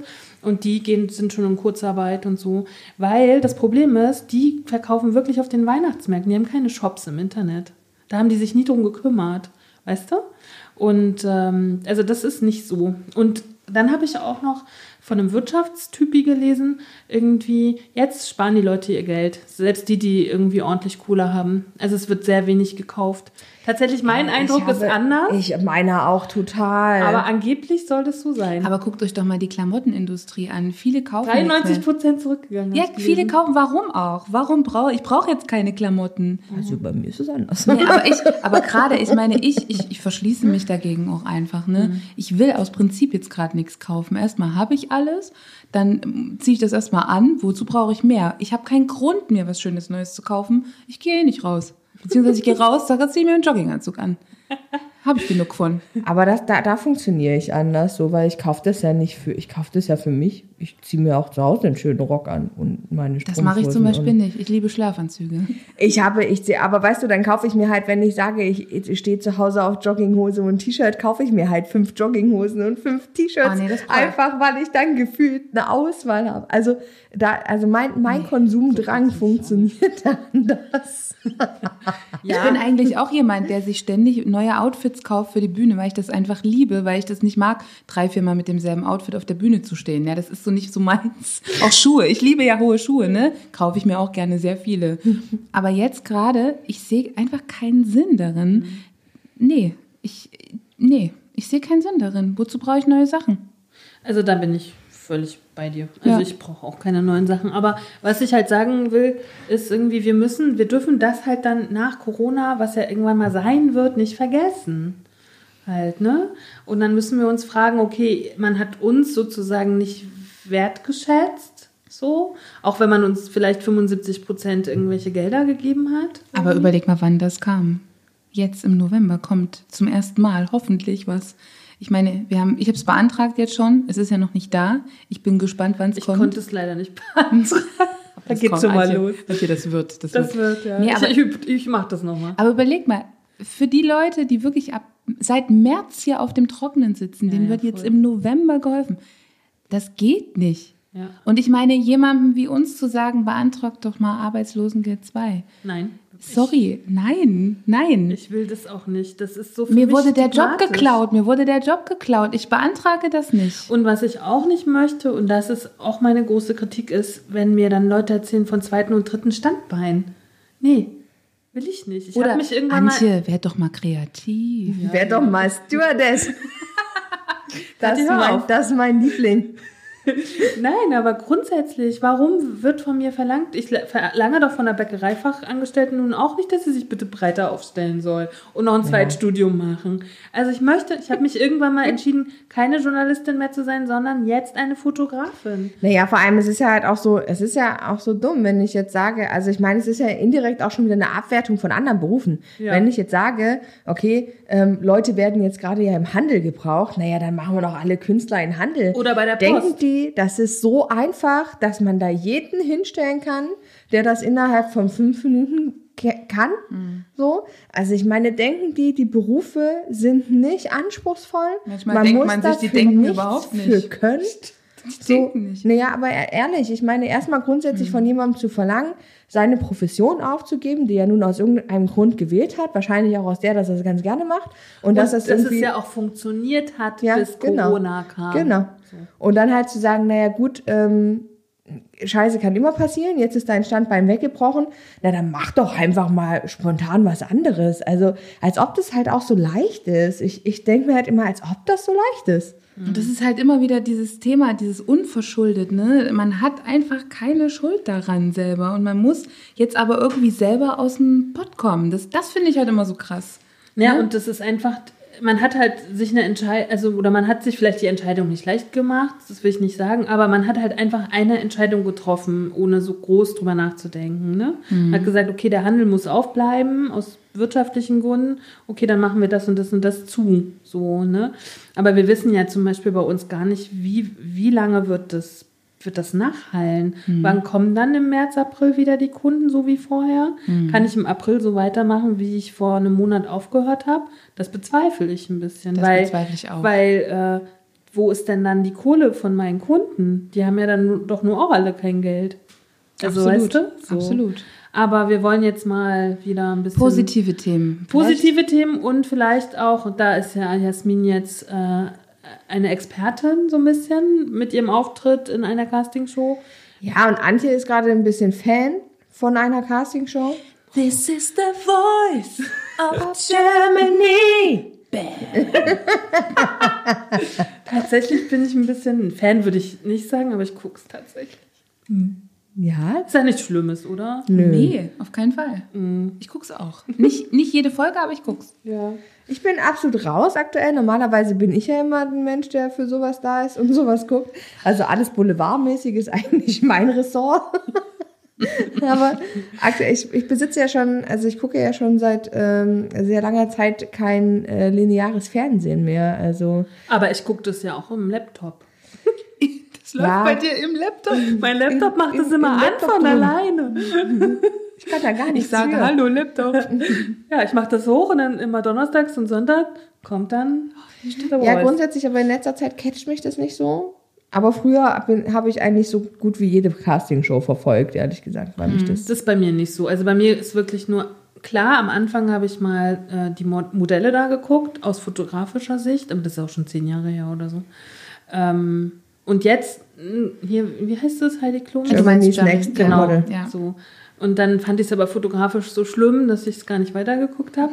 irgendwie habe dann nur irgendwie jedes Jahr gedacht, na, mal gucken, was dieses Jahr für ein Trend in der Foto-Community so kommt, was so aus dieser Show ist halt. Ne? Das fand ich immer sehr lustig, weil ein Jahr weiß ich noch, das weiß ich noch wie heute, da war es dann so in Oktopusse auf den Kopf.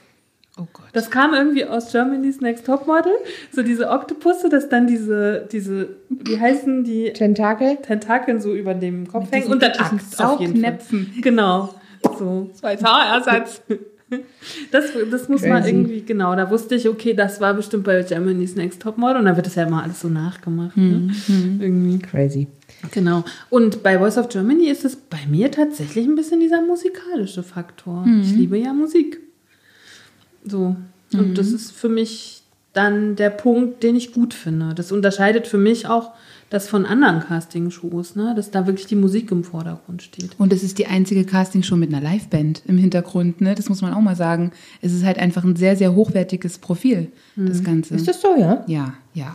Ich meine, wo hast du noch eine Liveband? Na, wüsste ich jetzt auch Sagen nicht, wir mal eine Castingshow mit Liveband.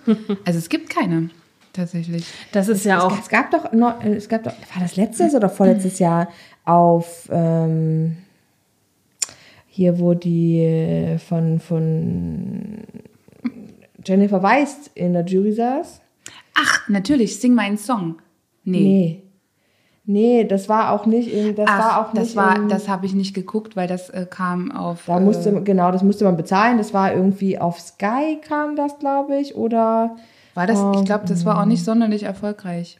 Nee, gab auch nur diese eine Staffel, aber die habe ich halt geguckt und die fand ich ganz cool, ehrlich gesagt. Ich glaube, da gab es auch eine Live-Show, aber ich Ja, könnte und mich bei DSDS ganz früher gab es halt auch eine Liveband. Ich glaube, da ist sogar ein Teil der The Voice Band äh, drin gewesen. Ach, verrückt. Sehr witzig. Ah. Ganz am Anfang bei DSDS noch. alles eine mit Spurke. Ja, ja, zwei, drei Staffeln mit kompletter Liveband, mit Bläsern, also ganz, ganz, ganz großes Kino. Mhm. Aber das ist jetzt zum Glück, ich bin froh, dass es geblieben ist tatsächlich, weil das wertet halt extrem auf, ne? Das habe ich jetzt auch gemerkt in diesen Sing-Offs, ne, wie stark auch die Background-Sängerinnen waren und wie viel die sozusagen von der Performance gemacht haben bei manchen. Ne? Nicht bei allen. Bei manchen habe ich gedacht, okay, du hörst die, die Background-Sängerin mehr.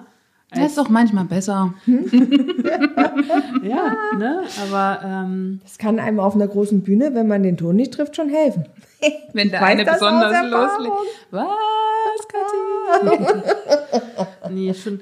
Ja, wir wollen ja so ein bisschen über Körperbild in oder ne, Körperbilder in Castingshows sprechen. Oder was sehen wir da überhaupt? Ne? Was wird uns da präsentiert? Super schwierig zu recherchieren übrigens. Mhm. Also ich hatte, äh, wollte eigentlich nur rausfinden, äh, ob es welche, also ich wollte einfach nur dicke Kandidaten bei Gesangscasting-Shows Aber rausfinden. ein wissen wir ja hier, unser ehemaliger Daniel von Verdammt Schwer, der hat sich ja bei DSDS auch beworben. Das stimmt. Äh, wann war der dort? Aber der ist nicht in die Show gekommen, aber da gibt es auf jeden Fall diesen Schnipsel. Aber der war von, der war, von- der, der hat vor Dieter Bohlen Ja. auf jeden Fall gesungen. Gen- genau. Das habe ich auch übrigens mal. Ich war auch bei Erzähl. DSDS. Wirklich? Das war so lustig, ne? Kathi hat in irgendeiner Podcast-Folge erzählt von ihrem DSDS-Casting. Und ich war da, glaube ich, war da noch in der Schule. Ich muss, glaube ich, 16, 17 gewesen sein. Wann war denn das? 2003 vielleicht? Die Show gibt es im Übrigen seit 2003. Sehe ich gerade. Also ich war, ich war, glaube ich, in der Staffel nach Alexander Klavs. Also muss das 2004 gewesen sein. Und ähm, ich war dort, habe auch vor so einer Jury aus Gesangsexperten gesungen, bin weitergekommen und bin dann tatsächlich auch vor Dieter Bohlen ähm, gewesen und habe da auch gesungen. Es war schon interessant. Also die fanden mich damals, ich hab, war halt total unerfahren. Ne? Ich kam ja vom Klavier, ich hatte keine Ahnung von Singen. Stand nun da, habe Anastasia gesungen. Ich weiß noch, I'm Out of Love. Kennt ihr diesen Song noch? Ja. Und da haben die gesagt, ah, das klingt so sehr nach Anastasia. Wenn ich mir jetzt überlege, wie ich damals klang, das hatte mit Anastasia Nichts zu tun. das klang eher wie ein kleines Chormädchen oder so, ja. Und ähm, da habe ich vor Dieter Bohlen gesungen, der aber sehr nett zu mir war, muss ich sagen. Tatsächlich, der fand es gut, der hat auch gesagt, komm auf jeden Fall nächstes Jahr wieder. Aber nee, also ich bin ganz froh, dass ich das nicht hat gemacht habe. sich, ich habe das nicht verfolgt, weil das gucke ich tatsächlich nicht und ich habe ja auch keinen Fernseher, wie wir wissen. Hat sich das verändert, die, diese DSDS-Geschichte? Weil was ich so über die Medien wahrnehme, ist, dass es da mehr um Exzesse und um Vorführungen und es so geht. War schon immer so, ne? Ja, aber ich glaube, es lag ganz am Anfang DS. Gab es vor DSDS, gab es noch Popstars oder war das alles in einer, äh, du hast geguckt? Nee, ich habe geguckt. Also seit 2000 gibt es tatsächlich äh, Popstars. Also No Angels war quasi die erste richtige Castingshow. Casting, mhm. Genau. Ähm, ja, das war das Einzige, was es davor gab. Also war, Aber das war, das habe ich auch noch geguckt. Aber guck dir doch schon mal eigentlich die No Angels an. Alles so sportliche. Aber damals war Mädchen. das ja noch viel krasser. Ich finde, in, der, in dieser äh, 90er Jahre, 2000er Umbruchzeit war ja dieser Körperhype um Voll. schlank und dünn Und sportlich und sportlich. Spice Ähm, Girls, Spice ja. Girls. Ich meine, das ist das beste Beispiel. Ja. Wer hatte, wer war da nicht bauchfrei? Ja, das war ja Aber da damals. gab es ja auch diese Blonde, Emma. die auch immer so ein bisschen im Gesicht so ein bisschen speckiger Ja, war. nee, ja. Wo das aber auch immer so ein bisschen Thema war, oder? Wie hieß die Baby Spice? Baby Spice, genau. Gleich der Name perfekt. Ja. Nee, aber, ich, aber da war es ja, da war ja der Fokus auf die Körperlichkeit eines Sängers noch krasser als, ähm, als jetzt. Also jetzt geht's ja wirklich, ich meine, das merkt man ja auch in der Veränderung von den Formaten, die dann entstanden sind, wie The Voice of Germany, wo es ja dann tatsächlich einfach um Talent geht und weniger um nur noch, kann ich das vermarkten, ne? Und kann ich das ähm, also das mit Autotune und so kriegen wir das mit dem Gesang schon hin, so, aber erstmal muss die optische Hülle passen, damit man sie überhaupt auf den Markt bringen kann. Ne? Ich finde, da sind wir jetzt schon deutlich weiter. Finde ich überhaupt nicht. Guck mal, wir haben uns doch neues darüber unterhalten. Jasmin weiß das immer. Wie hieß dieser, der gewonnen hat? Andreas Kümmert? Genau.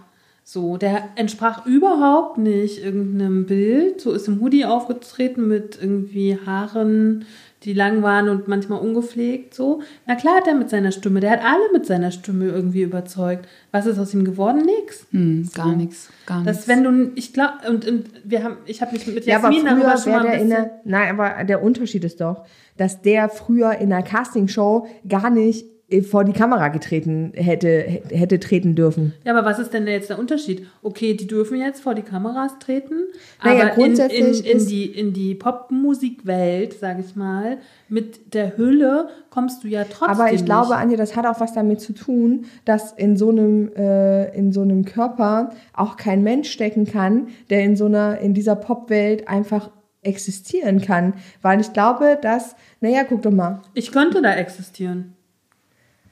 Na, aber ich, ich nicht, glaube ich, zum Beispiel. Also ich glaube, dass ich, dass, äh, dass mich das irgendwann so hart abfacken würde, dass mich Menschen so krass immer wieder äh, irgendwie reduzieren.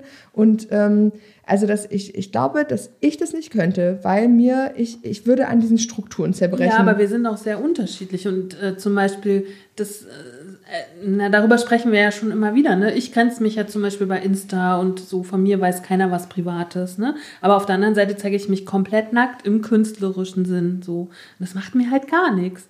Ne? Und auf der anderen Seite, es geben so viele Privatleute so viel von sich preis. ja, aber ich glaube, Und so, und, und dann kannst du aber auch auf so einer Bühne stehen und auch im Poppenbusiness, ohne dass du viel weißt. Ich glaube, Ilka Bessin, mit der habe ich mich ja jetzt seit dieser Folge, wo ihr gesagt habt, dass ihr so Fans seid, ich habe mich ein bisschen mit der beschäftigt. Und bei der ist das so. Die grenzt das, von der findest du super wenig private Fakten. Das finde ich nur so dieses, okay, sie hat mal von Hartz IV gelebt und so, ne? Und sie lebt in einer Beziehung, aber mehr eben nicht. Und dann guck mal, was du über andere Künstler findest. Da findest du alles, bis aufs Gewicht, ne? Und dann sozusagen bist du eine Kunstfigur. Und die kann das ja auch. Mit Wie so ein Schauspieler, ne? Genau. Der zieht sein, sein Zeug an und dann Genau. ist er auf einmal in der Rolle. Und deswegen also würde ich für mich sagen, ich würde das mit in meinen Grenzen super können. Aber da muss man halt sagen, okay, bis hier und nicht weiter. aber du bestimmst deine Grenzen Genau. halt auch selbst. Und ich glaube, dass eben das macht, glaube ich, Ilka Bessin aber auch. Ja, aber weißt du nicht, wie weit sie das äh, gemacht hat? Also ich meine, deswegen ist sie ja auch speziell.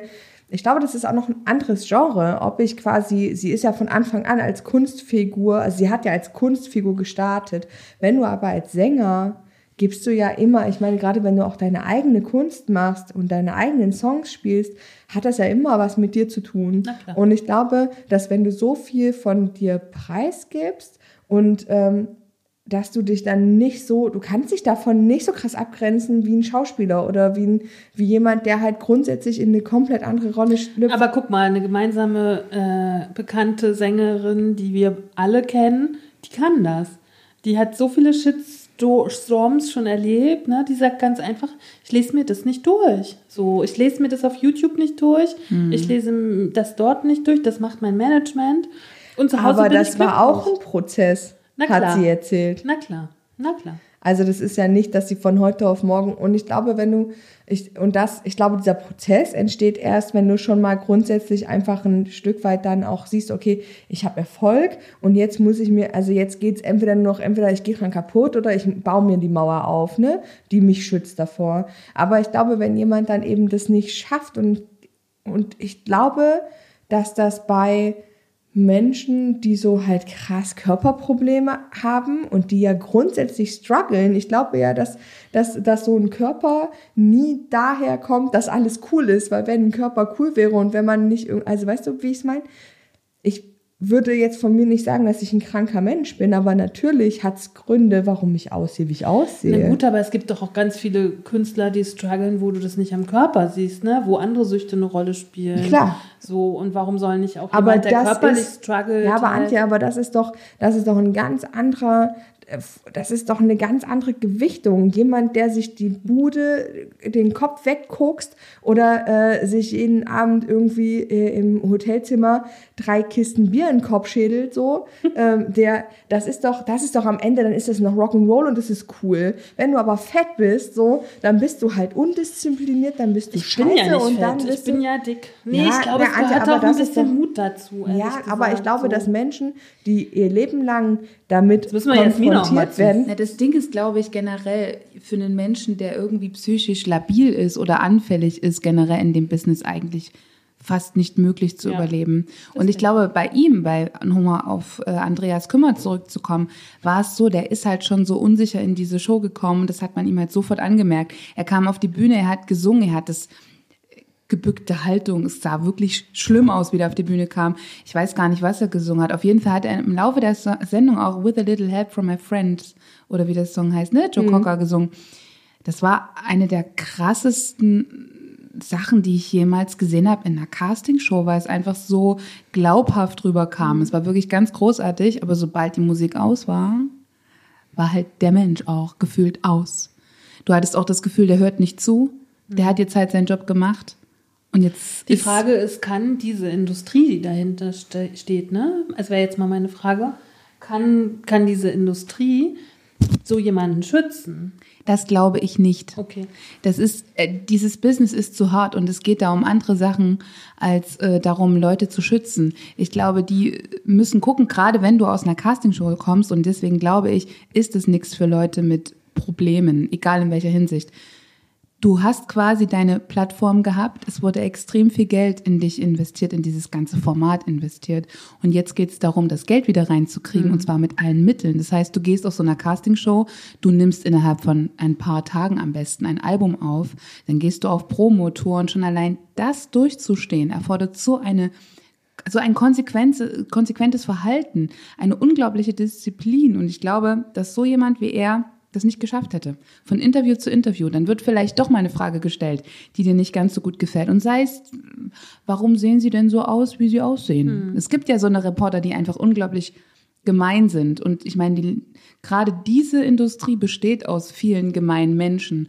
Aus Menschen, die es, da gönnt der eine dem anderen. Das die Butter auf dem Brot nicht. Das ist halt in diesem Business so und das darf man niemals vergessen. Ich glaube, er hätte da nicht bestanden. Und ich glaube aber auch, was du gesagt hast, Antje, ist Beth Dito. Ich weiß, die hat es einfach auch super lange ausgehalten und der habe ich es auch komplett abgekauft. Die war einfach auch die Muse, Muse von Karl Lagerfeld. Oder jetzt Lizzo zum Beispiel. Der kaufe ich es auch ab. Ich kaufe es komplett. Aber zum Beispiel, wenn wir jetzt sagen, ich habe vor kurzem gelesen, Lady Gaga hat dann auch irgendwie eine krasse, Magersucht, ne? ne, aber auch eine krasse Störung dahinter. Das hat Ja. die jetzt irgendwie in, in irgendeinem Song hat die das auch verbaut, diese Störung, die sie hat. Also ich glaube ja sowieso grundsätzlich, wer sich expressiv ausdrückt, hat schon irgendeinen Hau in irgendeiner Form. So. Ne, wir sind ja schon alle ein bisschen special, sage ich mal nett. Das ist auch Irgendwie. gut so. Und das ist richtig und gut so. Aber weißt du, Kathi, das ist so ein bisschen wie mit diesen, diese Diskussion, die wir neulich hatten, als es so ein bisschen um Opfer ging und so, ne? Oder, ne, es ging noch irgendwie mit diesem Leserpost von Sophie. Da ging es doch so ein bisschen darum, wie ich mich grundsätzlich da positioniere. Und ich fordere ja schon ein bisschen, dass die Dickeren immer ein bisschen mutiger werden. Weil es spielt erstmal keine Rolle, warum ich dick bin. Ne? Das kann, wissen wir ja jetzt Ja. vielerlei. Ich glaube, es ist auch viel das Umfeld. Ich glaube, das Umfeld macht einen riesen, riesengroßen Punkt aus. Wenn du coole Leute um dich hast, die dich bestärken, auch jetzt gerade im Künstlerdasein, ne, das Team ist so wichtig. Und wenn dir gesagt wird, du bist cool, wenn dir auch gesagt wird, komm, wir helfen dir, wenn mal das und das und das schief geht, dann ist es, glaube ich, ein anderer Ausgangspunkt, als wenn du da alleine stehst als äh, Typ und aus einer Castingshow. Die Base, aus der du kommst, das hat ja die Sophie auch gesagt, ne? Also wenn du halt quasi aufwächst mit einer in einer toxischen Familie, die dir eigentlich von Furchtbar. vorne Keine, keine Frage, Kathi, aber irgendwann ist doch mal Schluss, also Schluss und dann muss man doch mal sagen, was möchte ich jetzt und dann wird entschieden. Ne? Ja, aber Antje, erstmal musst du an diesen Punkt kommen, zu sagen, jetzt ist Schluss, weil manche, wenn, weil du, wenn du nie gelernt hast, dass es anders sein kann, wenn du nie gelernt hast, Ja, aber, okay, die, ich kann aber auch diese Leute sein. wollen sich ja auch nicht expressiv ausdrücken. Auch ein Andreas Kümmert muss sich ja mal beworben haben.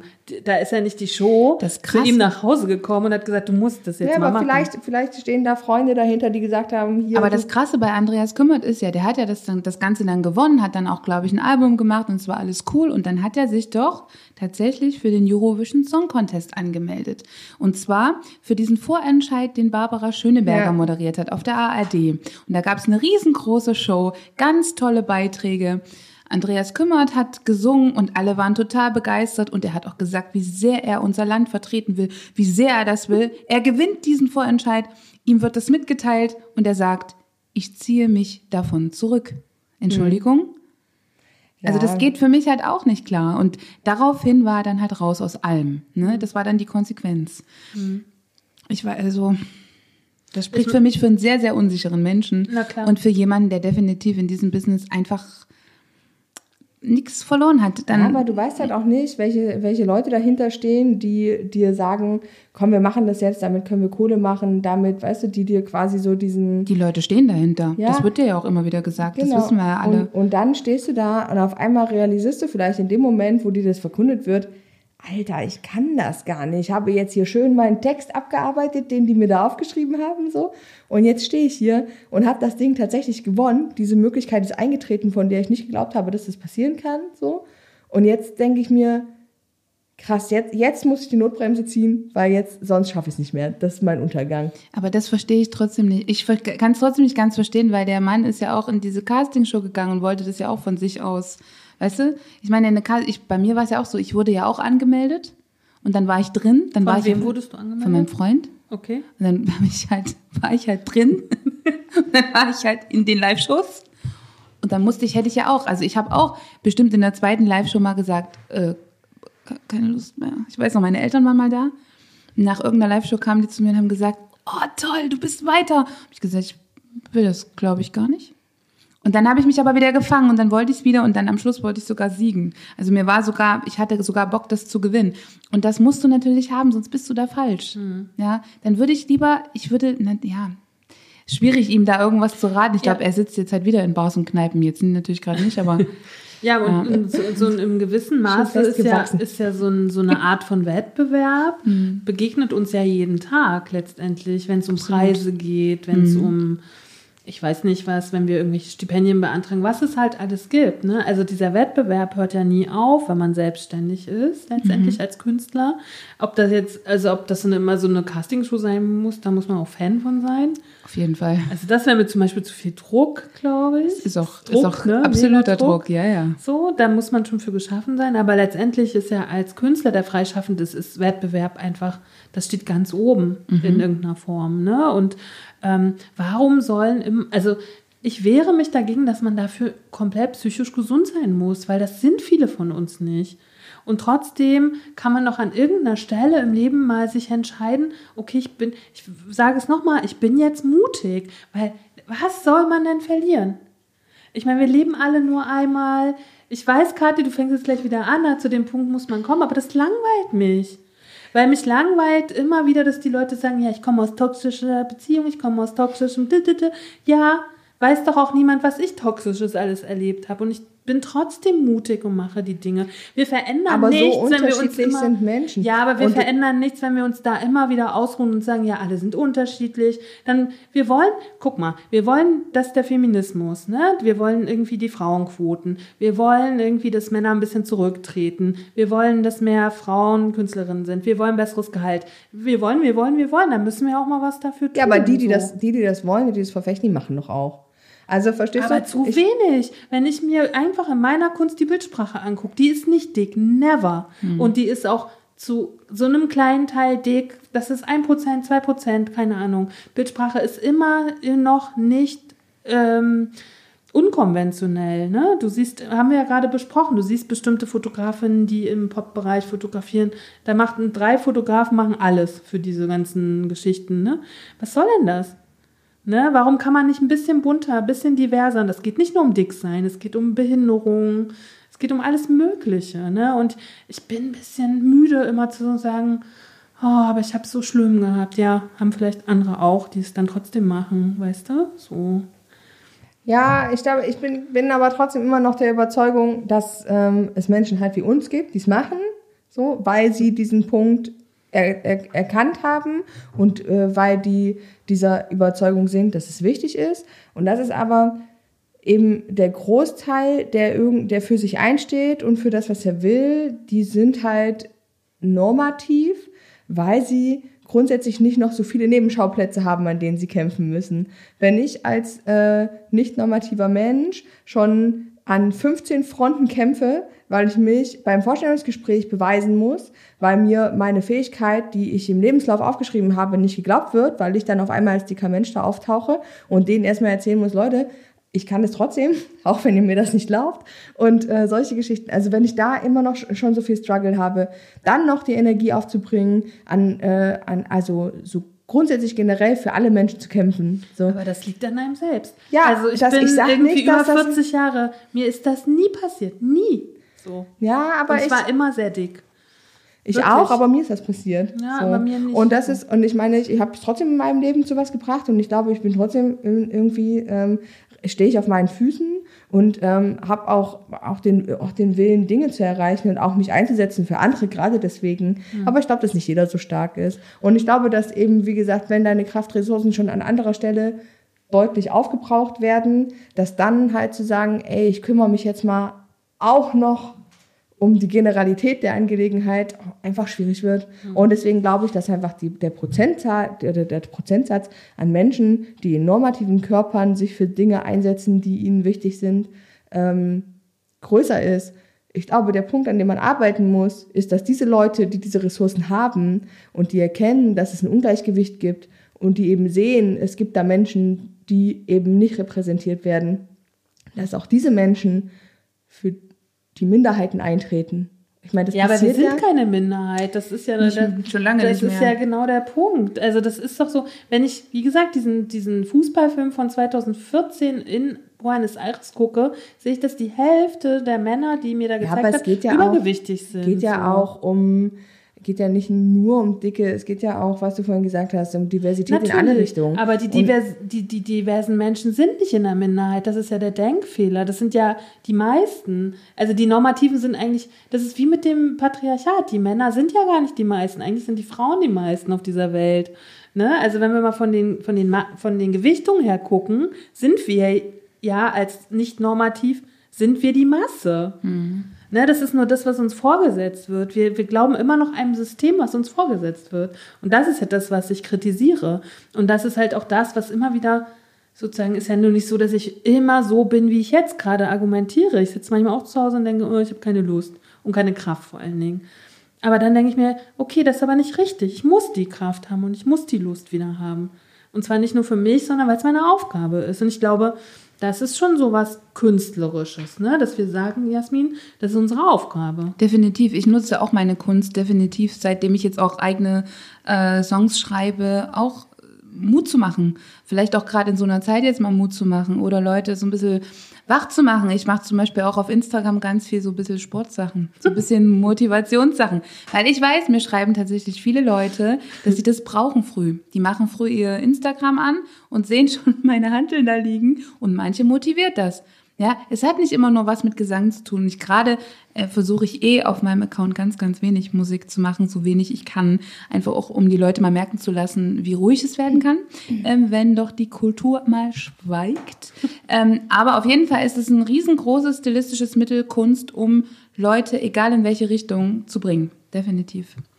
Ich habe ja ein bisschen geguckt bei den Castingshows, ob es dicke Moderatorinnen gibt irgendwie. Habe ich nichts gefunden. Also ich fand ein paar schöne, also mir haben ein paar Jurys richtig gut gefallen, zum Beispiel die französische. Da ist Mika dabei, habe ich schon Kathi mal jetzt gesagt irgendwie. Ähm, also es gibt sozusagen lustige Jurys, aber tatsächlich alles das, was ich gesehen habe, kein dickes Jurymitglied. Jetzt, das weiß ich nicht, ob das schon aktuell ist mit Maite Kelly irgendwie. Ja, die DSDS-Staffel, die aktuelle, ich weiß nicht, wann die anläuft. Ist es schon, ist es erst im Januar? Ich glaube im Januar. Mich nicht so an, ich bin raus aus. Aber besonders auch bekannt geworden durch den Wendler-Skandal. aber ich glaube tatsächlich, das läuft im Januar an, bilde ich mir Genau, ein. und da ist doch Maite Kelly dann. Finde ich aber auch nicht dick. Finde Ja, ich auch, ich auch nicht nee. dick. Aber das ist das Einzige, wo man jetzt mal hingehen könnte. So. Ja, ja. Ähm, was ich ganz spannend finde, das haben, äh, finde, das haben wir ja schon kurz ähm, mal besprochen, ist, dass in der jetzigen Staffel von The Voice sind zwei Damen zumindest schon sehr übergewichtig, zwei Herren auch. Ähm, und was ich so ein bisschen crazy fand, eine, ein Mädchen, die ist 20, da wurde ihre Bulimie besprochen. Inwieweit ist das wichtig, dass diese Geschichten dahinter stimmen? So? Und wie wäre das bei dir gewesen, wenn hättest du dich zu deinem Körper geäußert? Ich wurde ja, also jetzt zu mir, ich wurde auf meinen Körper niemals bewusst angesprochen, muss ich sagen. Wobei ich hatte ja auch schon mal erzählt, ich habe ja in der Show äh, ordentlich zugelegt tatsächlich. Weil Wir haben uns tatsächlich noch ein bisschen die Videos angeguckt. Das ist schön. aber das so ein ist- kleines Babyface. Ja, aber krass, oder? Erste Show, da hatte ich gerade vor allem, ich kam ja aus dem Abnehmen, ne? Erste Show hatte meine Mutter mir sowas richtig Witziges gekauft. Wenn, man, wenn ihr wüsstet, von wem das ist, dann würdet ihr euch totlachen. Soll ich sagen? Klar. Den Oberteil von Harald Glöckler an. richtig schön damals. Ähm, und dann ging das bis zum Schluss. Wo, ich glaube, ich habe tatsächlich in der Show zwei oder drei Kleidergrößen mehr dann äh, gehabt am Gegenende, wurde aber nie darauf angesprochen. Tatsächlich. Das wäre auch, ich glaube, es wäre damals für mich ein Problem gewesen, im Gegensatz zu jetzt. Ich meine, es ist zehn Jahre her und ich weiß, wie ich damals drauf war. Ähm, schon, ich wusste, dass ich singen kann, tatsächlich. Aber was das angeht, labil, muss ich sagen. Also hätte mir da jemand gesagt, du bist zu dick, ich hätte bestimmt mal drei Tage nicht gesungen. Aber das haben die ja bei den zwei dicken Frauen und Mädchen, ne? Die eine ist 17 oder 16, ich glaube, die ist schon draußen und bei der, die ist so alt wie ich ungefähr, ähm, da haben die das nicht angesprochen.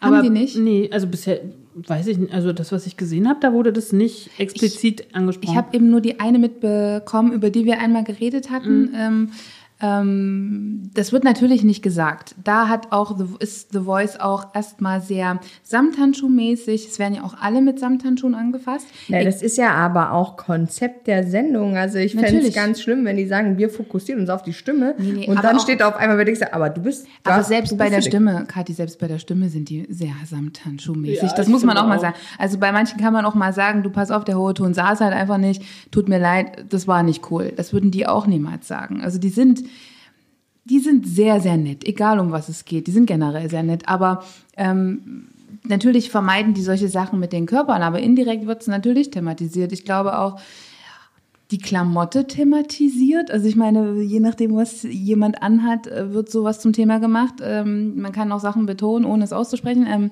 und natürlich äh, eine Bulimie zu äh, thematisieren, finde ich ganz, ganz, ganz, ganz grenzwertig. Finde ich für die Show eigentlich nicht passend. Nicht passend. Ja, vielleicht Vor allem, die ist tatsächlich. 20, ne? Wie, Oder die kannst, du mir, kannst du mir sagen, wie sie singt? Vielleicht singt sie nicht gut Super. genug. Ach gut, Nee, die dann. kommt von irgendeiner Musicalschule, die ist super. Und das haben die aber gleich vor den, wie heißen die ersten? Äh, Blind Auditions? Genau, schon vor, also während der Blind, also vor diesen Blind Auditions haben die das schon gemacht, vor dem ersten Auftritt. Das finde ich ein bisschen traurig. In der Sendung haben die das thematisiert. ja, Oh, das finde ich auch schwierig. Das kann ich mit der Person so im Background irgendwie klären. Ne? Man hat die ganze Zeit auch Mitleid, also automatisch. Das weckt so ein, so ein gewisses Mitleid, finde ich schwierig. Ist sie noch dabei? ja, noch ist die dabei. Und es flossen auch viele Tränen, die ist immer noch schon sehr dünn. Also wo ich mich frage, hat die wirklich Bulimie oder ist die magersüchtig? So. Ähm, und halt einfach sehr jung, ne, 20. Und dann denke ich mir, okay, die hat jetzt dieses Stigma. Ja, das ist Oder? sch- Schade, ne? Eigentlich bringt man das mit The Voice jetzt gar nicht so in Verbindung, ne? So eine, so eine krassen Geschichten, weil eigentlich stehen sie ja dafür nicht. Mm, Also, ja, finde ich, kann ich jetzt nicht ganz verstehen, so. Ja, das passt eher so zu DSDS. Ne? Supertalent, DSDS, ja. Ja. Mm. Da was mir noch aufgefallen ist, das hatte ich mit Jasmin schon mal so privat besprochen, ähm, bei den Männern wird dieser dick, es sind ja auch zwei dicke Männer dabei, da wird dieser Körper noch so heroisiert, was bist du für ein Typ? Ja, ja, so, ja. Ne, was für ein Bär bist du denn? Ja, aber das ist auch immer so. Ja, und bei, den, bei der einen Frau, die so mein Alter und mein Kaliber ist, da wird, das wird völlig ausgeblendet. Ja, ja. Ne, aber du merkst richtig, wenn die sich umdrehen, Die Blicke. die Blicke. Furchtbar. Ja, Furchtbar. ja, So ein bisschen erschrocken, ne? Es Ja. ist ganz furchtbar. ja. Ja. Und das haben wir auch schon mal gesagt vorhin. Das ist halt, sie begrenzt sich ja auch selber, ne? Sie weiß, dass, dass das so ist. Und sie wirkt halt, ex ja, sie wirkt sehr unsicher, ne? Ja, das ist, das ist sehr, sehr schade. Sie könnte da so stehen als so eine coole Person, aber ja, wer weiß, was im Vorfeld lief. Man weiß ja auch nicht, wie, äh, was da im Hintergrund läuft, ne? Ja. Vielleicht wird sie auch verunsichert, wenn Und die, die, Kameras ich finde die toll, ich finde ihre Stimme toll. Ich Ganz finde, die kann sich toll bewegen, wenn sie gelassen wird. Da würde, könnte ich mir so denken, da müsste sich mal Kathi angucken, wenn die auf der Bühne steht. Könnte sie sich mal was abgucken. Hallo, ich habe die wundervoll sexiesten Dance Moves auf der meine Welt drauf. ja. Das I love it. Kathi. Ich liebe es. Aber du hast halt, du hast eine Aber das tierische. Ausstrahlung. Ja, ich habe auch letztens wieder zu irgendjemandem gesagt, was bringt der geilste Sänger, wenn er keine Ausstrahlung hat? Du komm, die kommen auf die Bühne und manche singen wirklich unglaublich gut. Aber wenn mir das, das wenn der nichts transportiert, wenn der einfach nur geil singt, ja, das bringt mir auch bloß nichts. Also Mhm. ich brauche eine gewisse Aura, eine Ausstrahlung, eine Aussage. Aber das fehlt dieser Frau und ich Total. würde sagen, das liegt daran, dass sie ein Problem mit ihrem Körper hat. und dass ich nicht ihr Coach bin. Du solltest mal da anfragen. Hallo, liebes The Voice Team. Kennt ihr mich noch? Ich würde sehr, sehr gerne mal bei euch vorbeikommen und so gewisse Aber, Kandidaten. kann, aber ich kann mitkommen, weil ich kann ja dann gleich die Fotos machen, oder? ich bin dafür. Ist doch- Toll, also ihr macht ja schon eure Karrierepläne und Ja. ich. Kathi, Schön, schön, bei dir gucken sie sich alles ab. Du machst vor. Wir nehmen dich mit als. Vorführ. Du machst vor, wir sagen wie. Der, der kleine Stoffelarm. Das ist okay, das ist okay. Ja, aber das meine ich. Ich würde mir ein bisschen mehr Aura wünschen, die du auf der Bühne hast, an diese Frau, weil dann könnte sie, weil ich glaube nicht, dass sie jetzt weiterkommt. Ich glaube, was da fehlt, also ich weiß, dass die einen guten Psychologen haben, den kenne ich ja selber auch, mit dem hatte ich ja auch das ein oder andere Mal das Vergnügen, der ist richtig toll. Aber ich glaube, manchmal so mehr Zeit, sich auf die Leute persönlich einzulassen, wäre halt ganz gut. Mal ein ganz, ganz tolles Gespräch, einfach mal zu fragen, warum stehst du so da, wie du da stehst? Nee, natürlich nicht diese Frage, aber irgendwie mal an die Person näher rankommen. Manchmal ist dann einmal richtig heulen, einmal alles rauslassen, schon das, was es braucht, um gelöster auf der Bühne zu sein. Und einmal ein Abendkleid und einmal eine Hochsteckfrisur. Auch das muss Und möglich einmal sein. ein geiles Make-up. Und Ja. einmal dieses geile Gefühl, so ich bin Diva. So. Weil, manchmal manchmal genau, braucht's das weil nur. wenn hier Leggings und längst gestreiftes Hemd, ne, könnte ich kotzen, will ich nicht sehen bei einem dicken Menschen. Nee. Im Fernsehen, auf der Bühne. Kathi so, roll. das kann sie ja in den Proben anziehen. Das ist schon okay. Ja, aber dann muss sie halt irgendwie knallen. Ja, glänzen So. und scheiß auf schwarz. Soll sie doch anziehen, was sie will. Na klar. Und wenn es die Paillette ist, ist es die Paillette. Hauptsache, sie fühlt sich gut. Und das merkt man. Ist doch scheißegal, was sie anhat, ja. Aber so, sobald sie strahlt, Voll. ist alles gut. Und das Ja. muss halt vielleicht noch passieren. Ja. So Leute, wir haben so unglaublich viel gequatscht heute. Und wir haben Aber wir sind auch unser, alle drei so Quatsch. von unserer Thematik haben wir irgendwie so unglaublich wenig abgehakt. hätte hier noch was zur Geschichte der Castingshow. Ich glaube, das brauchen wir nicht mehr. Aber das können, das ähm, für äh, die Geschichte der Castingshows finde ich grundsätzlich interessant. Ähm, können wir aber in den Shownotes verlinken. Da. Wann gab es generell die erste Castingshow? Also das geht tatsächlich zurück bis 57 und die erste Castingshow im deutschen Fernsehen hieß Toi, Toi, Toi, der erste Schritt ins Rampenlicht. Wirklich? War das äh, Gesang? Casting Das war eine? Gesangscastingshow. Okay. Ja, tatsächlich. Weil ich habe nämlich zum Beispiel, wenn es so um ähm, Rollenbilder äh, beziehungsweise so um Körperbilder in Castingshows ging, als ich recherchiert habe, habe ich eigentlich fast nur was über so Model-Shows, also in erster Linie Germany's Next Top, Next Top Model, ähm, gefunden, weil das irgendwie äh, logischerweise auch für diese Branche einfach relevanter ist offensichtlich. Ähm, aber ich meine, das muss ja auch schon relativ lange, also deswegen hat mich das interessiert, weil diese Castingshows im Sinne von ähm, Model Dingsi Bumsi, ähm, so mit Heidi Klum damals, die ist ja auch durch irgendeine Model. Äh, die kam durch, durch Wetten, das kam die, glaube ja, ich, zu, zustande. nee, Doch, die, na, auf jeden Fall Thomas Gottschalk, bin ich der Meinung. Ja, aber das war damals noch nicht Wetten, das. Der hat die, der, der war da schon Moderator, aber das war eine andere Show, meine Okay, ich. dann war es eine andere Show. Aber da, das war auf jeden Fall auch ein Model-Contest. Aber das war ein Model-Contest innerhalb einer anderen Eine Show, ja, genau, genau. genau. Und sowas gab es ja dann schon immer hier, wenn so, ähm, so Bikinis vorgeführt wurden für, wie hieß das dann, wenn man Deutschland repräsentiert hat? Miss Germany. Ja. Ne, da gab es auch dann Fernsehmoderatoren, Ja. die daraus entstanden sind und so. Das gab es doch auch schon als Schwarz-Weiß-Fernsehen war. Das ist eigentlich so krass, ne? Deswegen eigentlich würde, äh, das wäre mal, äh, das ist schon so ein bisschen spannend auch, äh, wie das alles funktioniert hat, bevor es halt diese, diese kommerzielle Vermarktung gab, weil ich glaube, das Casting, also Menschen für bestimmte äh, Musikprojekte ähm, zu finden, ob zusammen, also weil ich glaube, dass relativ wenig Bands natürlich gewachsen sind. Nee, natürlich nicht. Oder wenn man so Interviews von Schauspielerinnen hört oder liest, habe ich neulich gerade wieder von so einer Schauspielerin, die in Jena aufgewachsen ist. Und dann stand da, sie war in ihrer Lieblingsbar und dann wurde sie von einem Scout angesprochen. Da denke ich mir so, ich war immer an den falschen Orten. Warum wurde ich von niemandem Das angesprochen? ist ja hier bei der Angelina Kirsch ist das ja genauso, ne? Die wurde in irgendeinem Eiscafé entdeckt beim Eisessen. ja, aber oh, ich das möchte hat- auch da- mal beim. Ich möchte auch beim Ich Eisessen auch. entdeckt werden, Entschuldigung. Entschuldigung. Aber wo sind diese Scouts in meinem Leben Ja. gewesen? Wo sind die. Scouts? Ja. Obwohl, das gab es ein bisschen auch bei mir. Ich habe Theaterwissenschaft studiert und im ersten und zweiten Semester war so ein Typ ein bisschen in mich verschossen und der hat dann irgendwie gesagt, er hätte ein Stück auf mich, also auf meine Figur auch geschrieben. Und dann habe ich aber gesagt, ich studiere aber die Wissenschaft und ich möchte keine Schauspielerin sein. Da war er ganz erbost. Dann habe ich gedacht, hat er gesagt, habe ich, das erste Herz gebrochen, Antje? dann habe ich gedacht, Das macht man doch nicht. Nein, aber da habe ich gedacht, er wird schon jemanden finden. Aber es gab wirklich, also in meiner ganzen Umgebung, 1995 war, war ich wirklich die einzige Dicke in diesem Studiengang und so. Verrückt. Ja, Ich sagte, die Zeiten waren damals, da, da, da war das das noch. stimmt. Ich das, war sehr oft die einzige Dicke, aber ich habe das auch nicht so wahrgenommen, weil man mich das nie hat spüren lassen. Hm. Du Glückliche. Ja, merke ich aber auch jetzt erst, dass ich da sehr glücklich war, glaube ich, in meinem Lebensumfeld. So, Jetzt reicht's, oder? ja. Ja. Also, Prost. Ja, Prost. mein Apfel liegt hier noch. Wir kochen mal noch einen neuen Kaffee. Ja, das machen wir. Sehr gut. So, liebe Leute, das war unser erstes Stück im Dezember. Fülle und Verzicht. Heute war es so ein bisschen die Einführung. Viel Wir hatten mal wieder, wir hatten mal mal. wieder Lust zu reden. Ja. Uns treiben zu lassen. Ja. Schön. Wenn wir schon diese tolle Soundqualität haben, könnt ihr uns auch mal ein bisschen länger Und ertragen. man kann das selber so genießen im Kopfhörer, ne? Oh, Herrlich. Es ist ja, super. Wohlfühl-Podcast. Sehr gut. Also, Äh, alles wir, hören, wir hören uns am kommenden Freitag wieder. ja. Dann gibt es auch ein kleines musikalisches äh, Bonbon von unseren beiden Damen, würde ich sagen. Bestimme ich jetzt einfach so.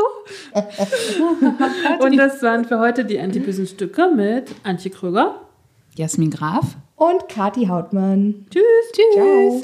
Cause not eating cake's not gonna help. What helps us is a riot. Cause honey, did you ever notice the dying diet? Not eating cake's not gonna help. What helps us is a riot. Cause honey, did you ever notice the dying diet?